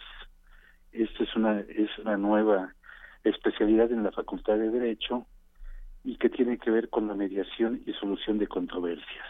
Muy bien. Y tenemos también una reciente aportación de la universidad al sondeo del universo. Se trata de un espectrómetro de alta resolución que se instaló en Osiris, que es un aparato que está en el Gran Telescopio de Canarias. Esto tiene que, tiene que ver con las observaciones astronómicas. Muy bien. Y además tenemos una, una mesa reunión que hubo donde concluyeron que Asia es una opción de comercio exterior. Esto ante los problemas del Telecán, que es una oportunidad para abrir nuevos espacios. Así es, y que habla, tiene que ver con China. Así es. Y tenemos otra nota también de, de la defensa de derechos, que la UNAM comprometida con mexicanos en Estados Unidos. Los, los migrantes se encuentran en una situación de extrema vulnerabilidad y permanente riesgo, señala Mónica González Control, abogada general de la UNAM. y, y también el, tenemos una nota relacionada con el Día Mundial contra el Cáncer. Sí. Esto fue el, el, sábado. Y donde mencionamos que el cáncer eh, causa muerte de niños. Este, hay diferentes casos en, en menores de 0 a 18 años y que cobra vidas, unas 2.000 vidas anualmente. Así es que terrible tema. Sí, un tema difícil en el que estamos, pues es una enfermedad que está que está constante y perjudicando la salud de la, de la humanidad. Para que nos demos una idea, 5.3 niños con cáncer por cada 100.000 habitantes en México fallece. Sí. Y en comunidad tenemos que este, la Universidad de Johannesburgo, en Sudáfrica, nombró profesor visitante distinguido a Imanolo Ordorica, especialista en ciencias sociales y educación del Instituto de Investigaciones Económicas. Y también el banderazo de la salida a la construcción de la Enías Morelia, como ustedes ya lo han comentado. Y este, tenemos nuestra agenda académica que aparece todos los lunes, ahora, ahora en martes, donde vienen todas las actividades que tenemos durante la semana, actividades culturales, académicas, deportivas y recreativas. Eso es lo que tenemos el día de hoy muy bien. Pues muchas gracias, Hugo Buitrón, como siempre. Eh, aquí está la Gaceta. Invitamos a toda la comunidad universitaria también que pueda leerla y encuentre ahí muchas noticias, invitaciones, hay foros, conferencias, eh, programas sugeridos también de radio, televisión de nuestra de nuestra casa de estudios. Muchas gracias, Hugo. Gracias a ustedes, Deyanira, y no se olviden, sean felices. Claro que sí. Muy buenas tardes. Buenas tardes. Hasta luego. Queremos escuchar tu voz. Nuestro teléfono en cabina es 55 36 43 39. Relatamos al mundo. Relatamos al mundo. Debate RU. Las dos de la tarde con 24 minutos y para ir entrando en esta mesa de análisis vamos a escuchar esta información porque hoy, como les adelantábamos, vamos a platicar sobre equidad de género, empoderamiento de la mujer, la cultura de la equidad. Vamos a escuchar antes esta información de mi compañera Cristina Godínez. La discriminación y la violencia contra las mujeres reproduce las desigualdades de género, expresó la representante en México de la Organización Panamericana de la Salud. Mi compañera Cristina Godínez nos informa. Cristina. Deyanira, en la Facultad de Medicina y como parte del Seminario Permanente de Género y Salud, Jerry Heichkemann, representante en México de la Organización Panamericana de la Salud, impartió la conferencia La salud en el trabajo con perspectiva de género señaló que en cuanto a la salud ocupacional, solo el 15% de los trabajadores formales tienen cobertura. Y eso en general son en las grandes empresas, quizás en algunos países en el sector público, em, pero en general son muy, muy pocos que tienen este acceso. Y cuando yo hablo de servicios de salud ocupacional, no hablo solamente de los exámenes periódicos, ¿no? de ver si estamos aún saludables, pero realmente de una prevención primaria en el lugar de trabajo.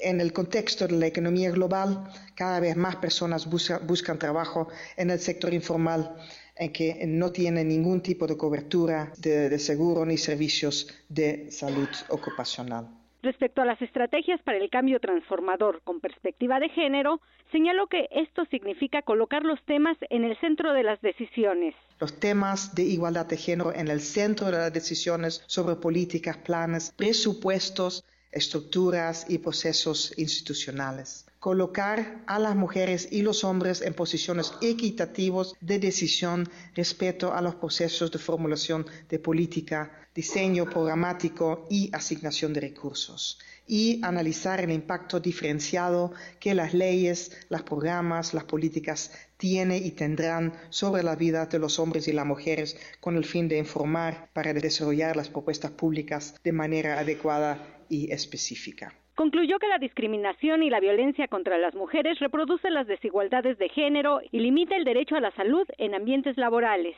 Deyanira, este es mi reporte. Buenas tardes. Gracias, Cristina. Muy buenas tardes. Y ahora demos paso a los expertos para hablar justamente de este tema.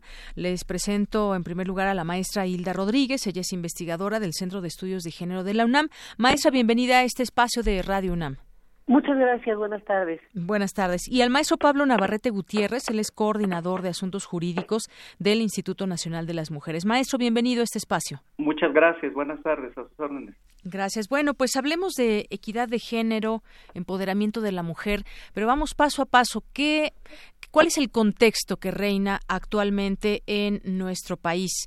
Porque hablar del mundo, pues es hablar de muchos países que tienen características específicas, pero hablando en el caso de México, sabemos que hay muchas, muchas encuestas que revelan cifras que siguen siendo preocupantes, pero pareciera ser que ya estamos en un contexto que quizás nos va preparando como sociedad para dar esos pasos que se requieren todavía, que todavía eh, necesitamos dar pasos concisos y, fuertes para ir hacia la equidad de género. ¿Cómo podríamos entender este contexto, maestra Hilda Rodríguez?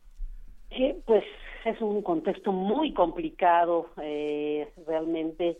En términos generales, el contexto es de baja generación de empleos, es de eh, pues un nivel de salarios también bastante bajo y esto pues afecta principalmente a las mujeres porque bueno tienen más dificultades de tener acceso no para tener acceso al, al mercado de trabajo. Esto bueno por por eh, asignaciones de género que aún están presentes en la sociedad en donde se cree que todavía ellas son las únicas responsables de sus familias, entonces, bueno, hay una menor participación por parte de ellas en su en, en, el mercado de trabajo, ¿no?, de, de, su sociedad, y esto, bueno, pues creo que es una gran limitación para sus derechos, ¿no? Un, derecho a, al mismo trabajo, a un ingreso, a ser independiente, a ser autónoma. Es, es una gran dificultad, creo que todavía vivimos en, en el país, bueno, retos importantes para que las mujeres puedan tener acceso a este derecho.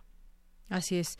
Todavía hay un camino y un contexto que es difícil. Y ahora platiquemos, maestro Pablo Navarrete, desde las autoridades, desde las instituciones, cómo entienden este este tema y todas sus eh, sus ramas que tiene que ver con muchos problemas. Ya mencionaba la maestra también la baja generación de empleos, de pronto también el tema de los salarios, eh, cómo están esas asignaciones de género, cómo lo ven desde el INMujeres. Mire, Deyanira, el, Instituto Nacional de las Mujeres, como el ente rector de la política de igualdad del gobierno de la República, tiene muy identificado cuáles son los grandes desafíos que enfrentan las mujeres en nuestro país. Ya la maestra Hilda señalaba y nos daba con mucha precisión algunos ejemplos.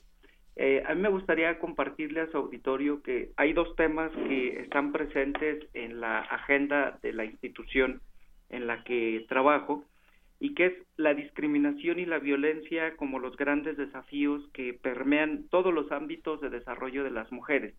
Y que esto es el caldo de cultivo que puede eh, explicar muchas de las vejaciones que sufren las mujeres de manera permanente, histórica y sistemática en nuestro país.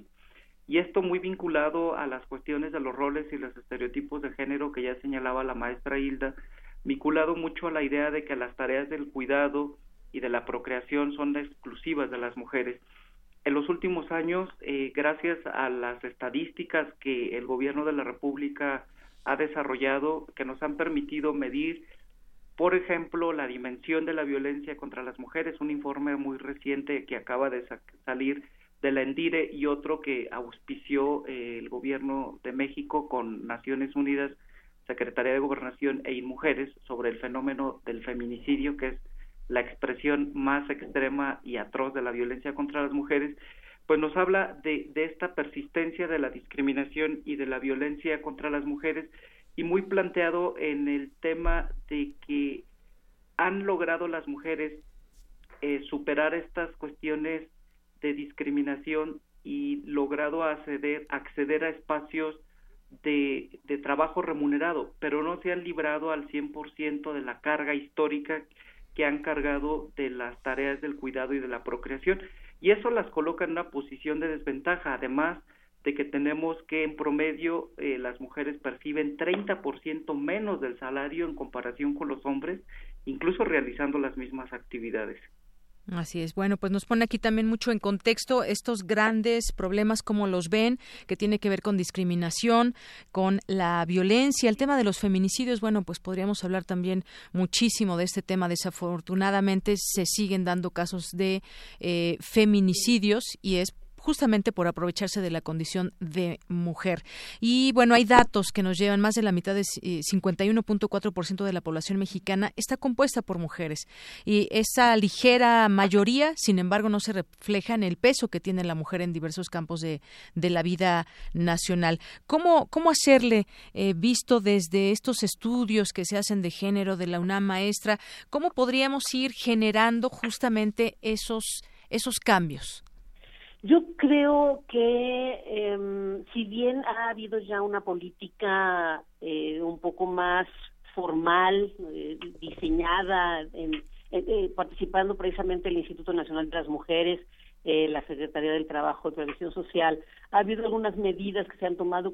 Creo que un, tema fundamental que hay que considerar aquí es que esas medidas han sido quizá un poco eh, pausadas, ¿no? Sin, sin la energía que se requiere para que se avance más en la posibilidad de, eh, de que las mujeres puedan estar incorporadas de una, una amplia manera, ¿no? al, al mercado de trabajo y además de participar, por supuesto, participar en condiciones eh, dignas, condiciones decentes, considerando este eh, término, ¿no? La OIT de trabajo decente, en donde hay igualdad, hay libertad, hay, hay dignidad, ¿no? Y eso, pues, significa que no exista el, la violencia, ¿no? Que, que se presenta en el ámbito laboral.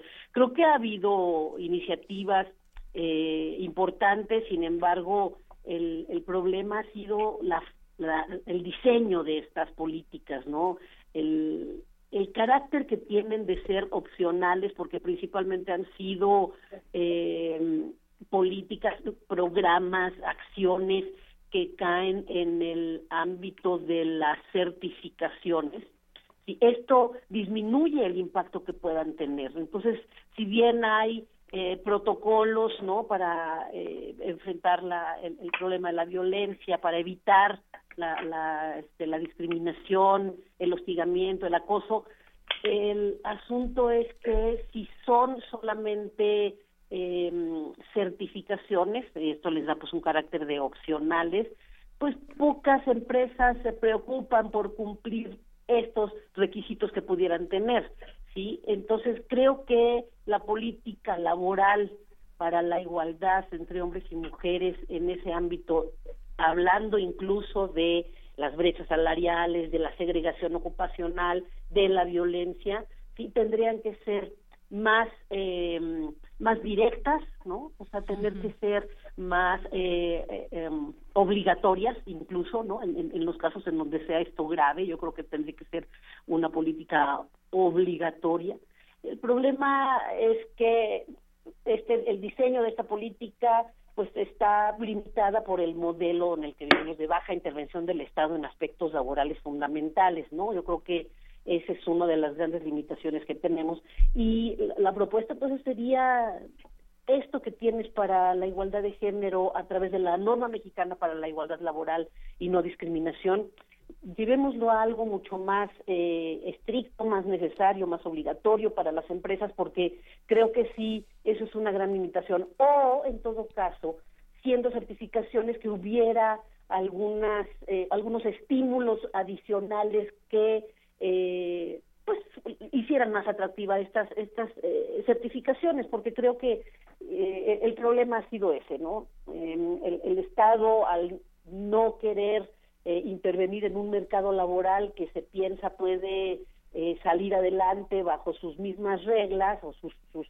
reglas independientes solas no este en, eh, en el mercado eh, pierde la oportunidad de incidir en un tema fundamental como es esta igualdad en el, en el trabajo, que tan fundamental es para que las mujeres puedan estar en mejores condiciones, no solamente dentro del mercado, sino fuera de este. Claro. ¿no? Creo que una discusión en ese sentido sería necesario. De hecho, creo que hay discusiones todavía sobre el impacto de, eh, de la reforma laboral en, en, las relaciones de género, en la igualdad de género, y cómo es necesario insistir en, en, en, incluir la perspectiva de género, la perspectiva de igualdad de género en esta reforma todavía este, que se está presentando ¿no? en este momento. Así es.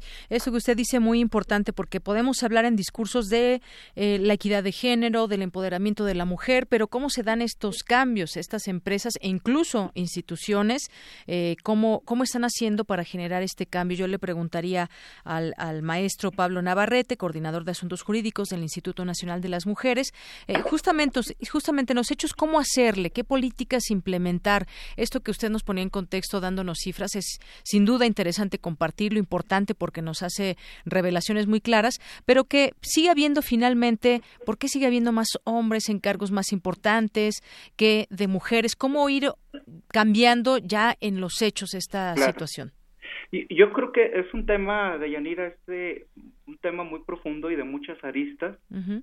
eh, el primero eh, que podrían, pondríamos sobre la mesa para el debate es que va más allá del diseño de las políticas públicas. De hecho, eh, en varios aspectos, las políticas públicas que ha implementado el gobierno de la República han sido reconocidas en otros ámbitos de Naciones Unidas, por decirlo menos, y en otros órganos regionales eh, de, América Latina, como la CEPAL, que han sido eh, pues bien evaluadas. Creemos que el problema no es solo de las políticas públicas, que podrían ser perfectibles como todo instrumento de política de Estado. Lo que habría que reconocer es que detrás de esto estamos enfrentándonos a un patrón estructural, histórico, profundamente arraigado, y que hay una resistencia que, que no han sido suficientes ni las leyes, porque déjenme decirle a, a su auditorio de Yanira que tenemos una legislación de mucha avanzada, muy avanzada, de avanzada en cuanto a reconocimiento de derechos de las mujeres, una ley de igualdad, una ley de acceso a las mujeres a una vida libre de violencia y en esta administración pues tenemos eh, la disposición del Plan Nacional de Desarrollo de la perspectiva de género como eje transversal y eso ha generado una dinámica distinta eh, en comparación con otros sexenios para incorporar al quehacer del Estado todo el componente de perspectiva de género.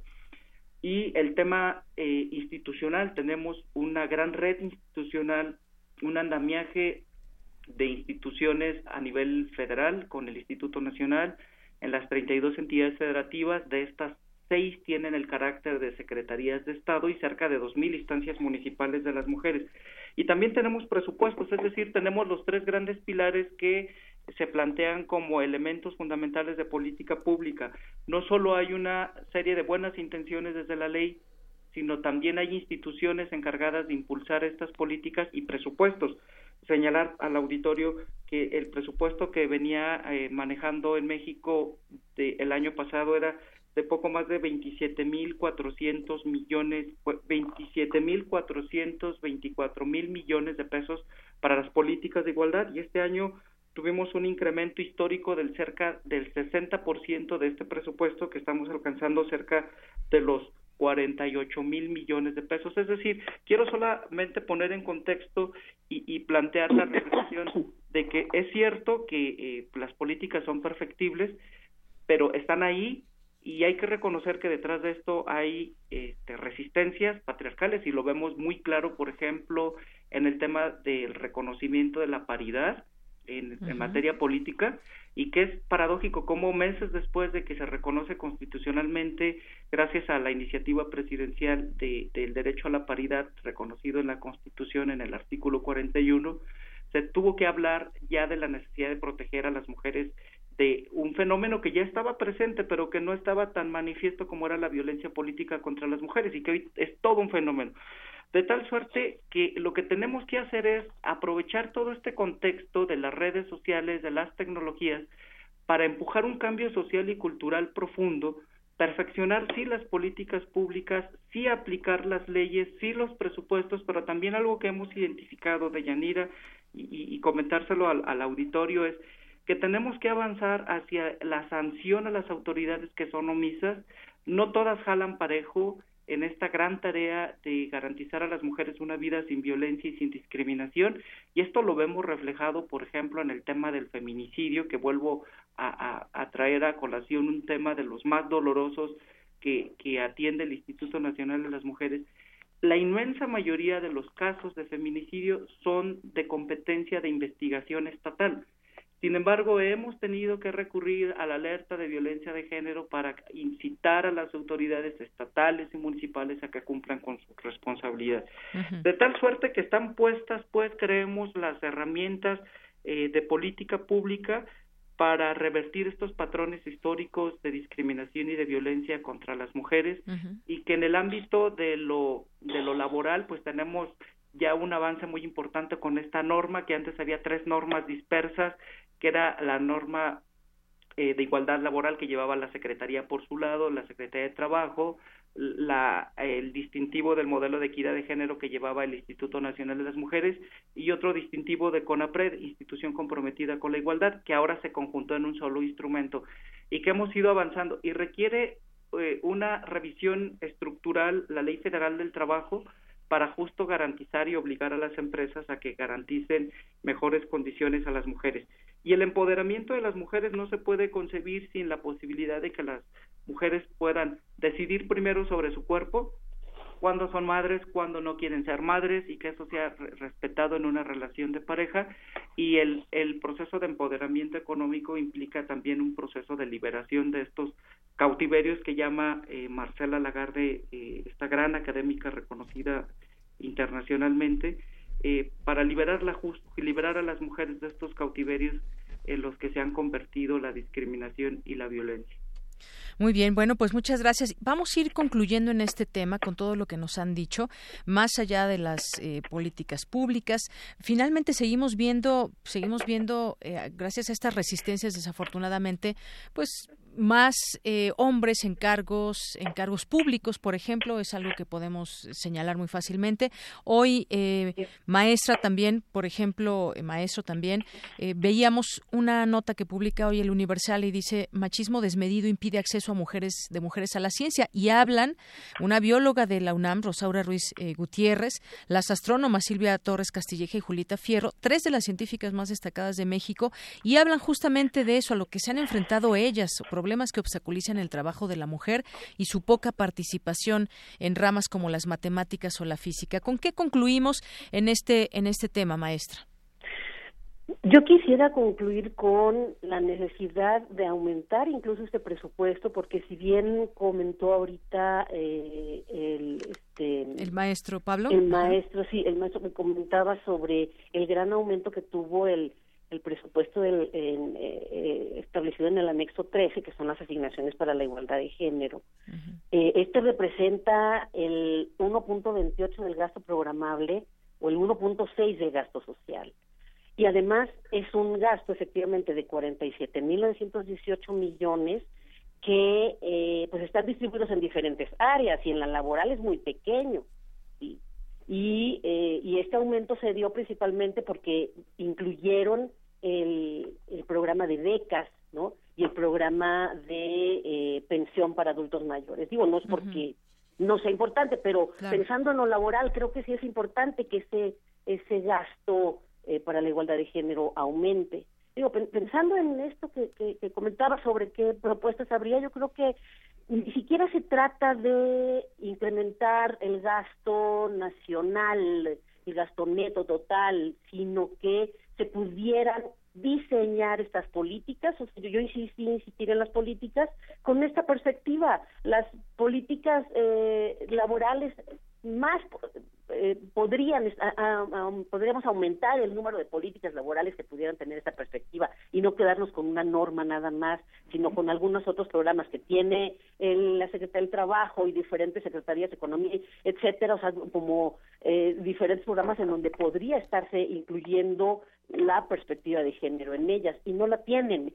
Solamente se trataría de diseñarlas de esta forma y de esa manera los presupuestos aumentarían, ¿no? Incluso superando estos 47.918 millones de pesos Muy bien. en este año. Ahí hay una hay una parte fundamental porque también es cierto que ha habido cierto reconocimiento de organismos internacionales sobre la política, pero sobre la política laboral no hay tal, porque ese reconocimiento incluso lo que hace es ver que México tiene pocos recursos destinados a, estas políticas y a estas acciones necesarias para que las mujeres puedan estar participando más en el mercado de trabajo con estas posibilidades de además crear condiciones mejores para ellas, ¿no? Para ellas y para los hombres, porque realmente el trabajo informal que durante mucho tiempo se identificó solamente para las mujeres o como uno de los principales espacios en donde las mujeres participaban, hoy también es un espacio de los hombres, porque eh, 50% de los hombres y de las mujeres están en, el ámbito informal del trabajo. y entonces el problema también está para esa mitad de trabajadores en, en, en México, ¿no? Este, hombres y mujeres que eh, no tienen acceso a estas políticas, porque pues la política va dirigida principalmente al ámbito formal, ¿no? Eso es otra de las dificultades. Creo que habría que replantear mucho las políticas, eh, la política educativa para que haya más mujeres en estos cargos de decisión. También hay que pensar en cómo hacer para que ellas se formen, ¿no? En, en, estas otras carreras en donde se toman las decisiones. Claro hay que pensar en cómo formar a las mujeres, y esto tiene que ver con capacitación, para que efectivamente sean líderes, ¿no? Y estén eh, dirigiendo empresas, dirigiendo instituciones. Creo que también ahí se requiere de gasto y el, el monto que tenemos en el anexo 13 es insuficiente a pesar del 60% que representó de aumento respecto al año pasado. Muy bien, ahí está su propuesta de subir el presupuesto y enfrentar todas estas dificultades. Maestro, ¿con qué cierra para ser muy breves ya casi nos vamos? Sí, con mucho gusto, Yanira. Tres conclusiones. La primera creo que eh, necesitamos para el ámbito de el trabajo libre de cualquier forma de discriminación y violencia contra las mujeres, una revisión muy profunda de la Ley Federal del Trabajo, en la que todas las mujeres sean tratadas de manera igual. Me refiero, por ejemplo, al cerca de dos millones de mujeres de trabajadoras del hogar que tienen una condición distinta al resto de trabajadoras, no tienen seguridad social y ya está plenamente documentado el entorno de discriminación institucional en el que viven las trabajadoras del hogar. Segundo, eh, tenemos que aprovechar el bono de género que tenemos en el país. Deyanira, es inaudito que se siga desaprovechando toda la capacidad de aporte que tienen las mujeres para la causa de las instituciones y en este sentido quiero aprovechar su medio para poner a disposición de las tres académicas que usted ha señalado, por si requieren el acompañamiento del Instituto Nacional de las Mujeres, decirle que estamos a sus órdenes y que haremos las gestiones pertinentes ante las instancias correspondientes para que planteen el tema de la posible discriminación de la que puedan ser objeto. Eh, y lo que nos parece muy importante, una tercera conclusión es, hay una serie de marcos normativos en nuestro país hay una ley contra la discriminación, hay una ley para a favor de la igualdad entre mujeres y hombres y contra la violencia. Lo que queremos es hacer una invitación respetuosa al auditorio a que se acerquen a las instituciones de las mujeres, de las comisiones de derechos humanos para hacer valer esas disposiciones jurídicas. Creemos que tenemos que empezar a dar estos pasos importantes y pasar de las, de las buenas intenciones de las normas a ponerlas en práctica no podemos tolerar en un contexto como el que vivimos ningún acto de discriminación y violencia contra las mujeres. En el Instituto Nacional estamos a sus órdenes para que cualquier mujer que sienta que sus derechos han sido vulnerados pueda acercarse y con mucho gusto le damos el acompañamiento, la canalización y la asesoría. Bueno, pues yo le agradezco mucho a los dos, maestra Hilda Rodríguez, investigadora del Centro de Estudios de Género de la UNAM, y al maestro Pablo Navarrete Gutiérrez, coordinador de Asuntos Jurídicos del Instituto Nacional de las Mujeres. Muchas gracias a ambos. Gracias, buen día. A muchas gracias, hasta luego. Gracias, buen día. Pues siempre enriquecedor escuchar eh, las distintas posturas que pueda haber en este tema que tiene que ver con las mujeres. Ya les diremos ahí a la bióloga y a las astrónomas que pues acudan al Mujeres. Dos con cincuenta minutos. Relatamos al mundo. Relatamos al mundo. Internacional RU. Bien, nos vamos ahora a las breves internacionales con Ruth Salazar.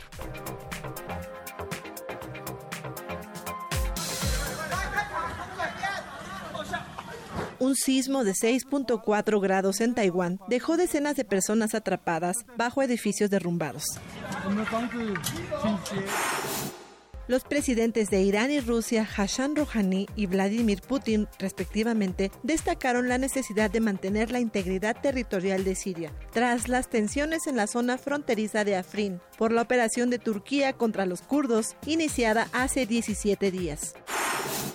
En tanto, cientos de kurdos se manifestaron en las inmediaciones de El Vaticano para denunciar la ofensiva militar del ejército de Turquía en Siria. Esto en el marco de la visita del presidente turco Recep Tayyip Erdogan al Papa Francisco. Habla uno de los manifestantes. La situación, eh, la, situación la situación allí es horrible. No hay una iniciativa internacional para ayudar a esta gente y sin embargo están matando a mujeres y niños. Este martes, la justicia británica decidió no anular la orden de detención que impide al fundador de Wikileaks, Julian Assange, salir de la Embajada de Ecuador en Londres. Una juez británica aplazó el dictamen final hasta el próximo 13 de febrero. La canciller alemana Angela Merkel declaró sentirse lista para hacer concesiones que permitirían a su partido, la Unión Demócrata Cristiana, llegar a un acuerdo para formar una coalición de gobierno con el Partido Socialdemócrata. Todos tendremos que asumir compromisos dolorosos. Y estoy lista para eso. Sí creo que los beneficios superarán a las desventajas. El presidente de Perú, Pedro Pablo Kuczynski, recibió este martes al secretario de Estado de Estados Unidos, Rex Tillerson, quien en rueda de prensa destacó que la conversación estuvo centrada en la Cumbre de las Américas que tendrá lugar en Lima en abril próximo. Nosotros creemos que el tema que se eligió en el, tema de gobernabilidad democrática y la lucha contra la corrupción va a ser una oportunidad increíble para lograr objetivos eh, como resultado de esta reunión cumbre y le deseamos la mejor de las suertes a Perú en esto.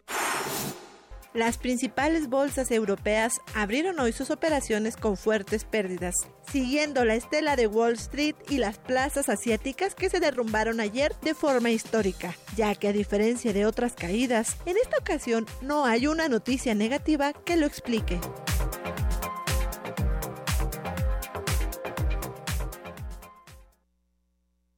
Bueno, porque tu opinión es importante, síguenos en nuestras redes sociales, en Facebook como Prisma RU y en Twitter como arroba PrismaRU. Queremos escuchar tu voz. Nuestro teléfono en cabina es 55 36 43 39. Dos de la tarde con 54 minutos y queremos invitarlos a dos pláticas con el público conducidas por Vicente Quirarte desde el tríptico del gato publicado por Juan José Arreola en 1958 como número 18 de los cuadernos de unicornio bajo el título general La sangre de Medusa. José Emilio Pacheco se distinguió por descifrar lo inasible, por hacerlo visible lo invisible. No otro es el trabajo del artista. La Ciudad de México y sus fantasmas fueron obsesiones manifiestas en su obra en verso y prosa. Las dos pláticas, va a haber dos pláticas que pretenden trazar un mapa del periplo urbano del autor, tanto en su narrativa como en su poesía y ensayos.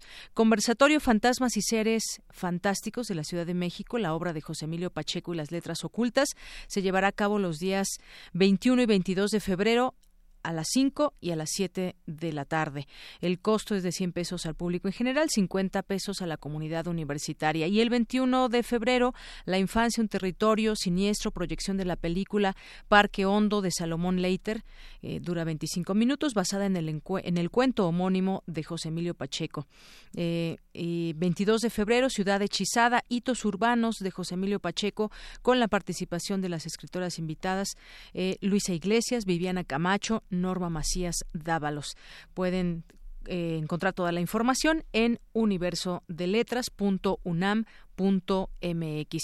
Y bueno, después de esta invitación, comentar con ustedes algunos, algunos temas. En este momento, en la costera Miguel Alemán se encuentran maestros que están bloqueando la misma costera.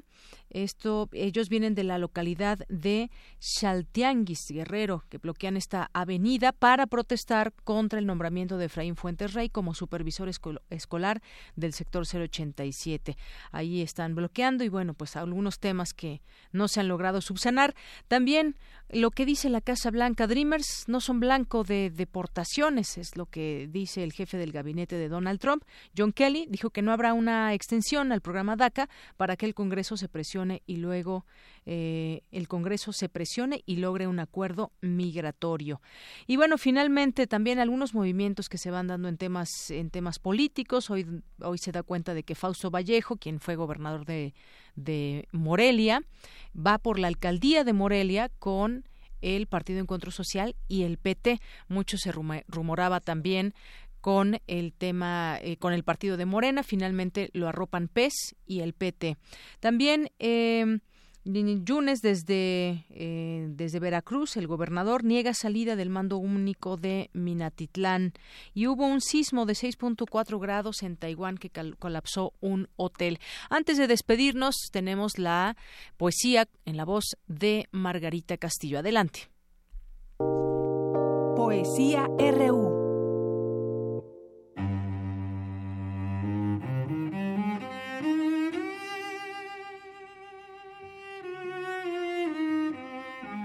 Sufro mucho porque no puedo dormir abrazado a mi mujer. ¿Y por qué no la abrazas? Porque ya no nos queremos.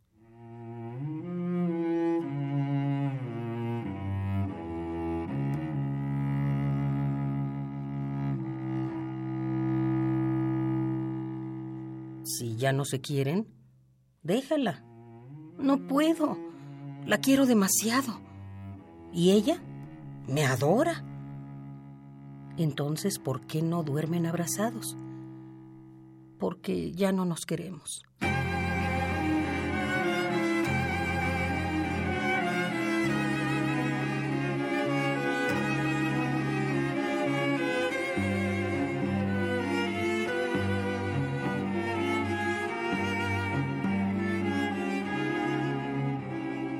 Diálogo en confianza Alejandro Aura.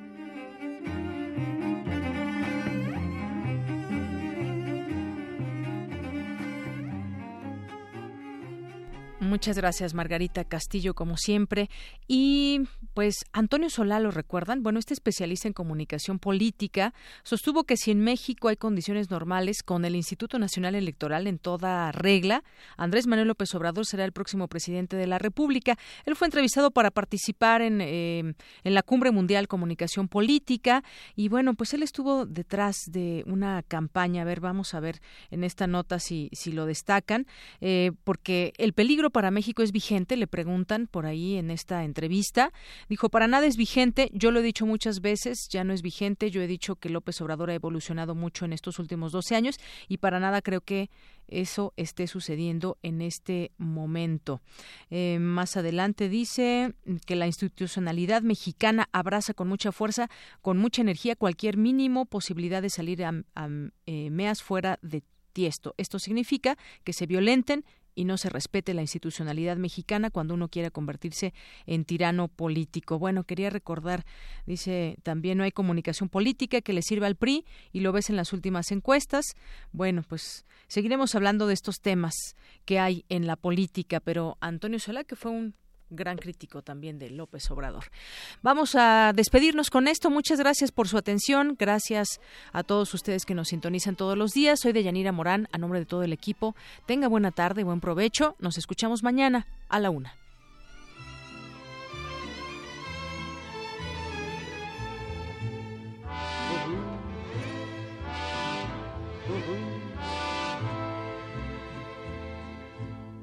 Solo con tu cariño voy caminando, voy caminando y no sé qué hacer. Ni el cielo me contesta cuando pregunto por ti mujer. No he podido olvidarte desde la noche, desde la noche en que te perdí. Sombras de duda y celos solo me envuelven pensando en ti. Deja que yo te busque y si te encuentro, y si te encuentro, vuelve otra vez. Olvida lo pasado y ya no te acuerdes de aquel ayer. Olvida lo pasado y ya no te acuerdes de aquel ayer.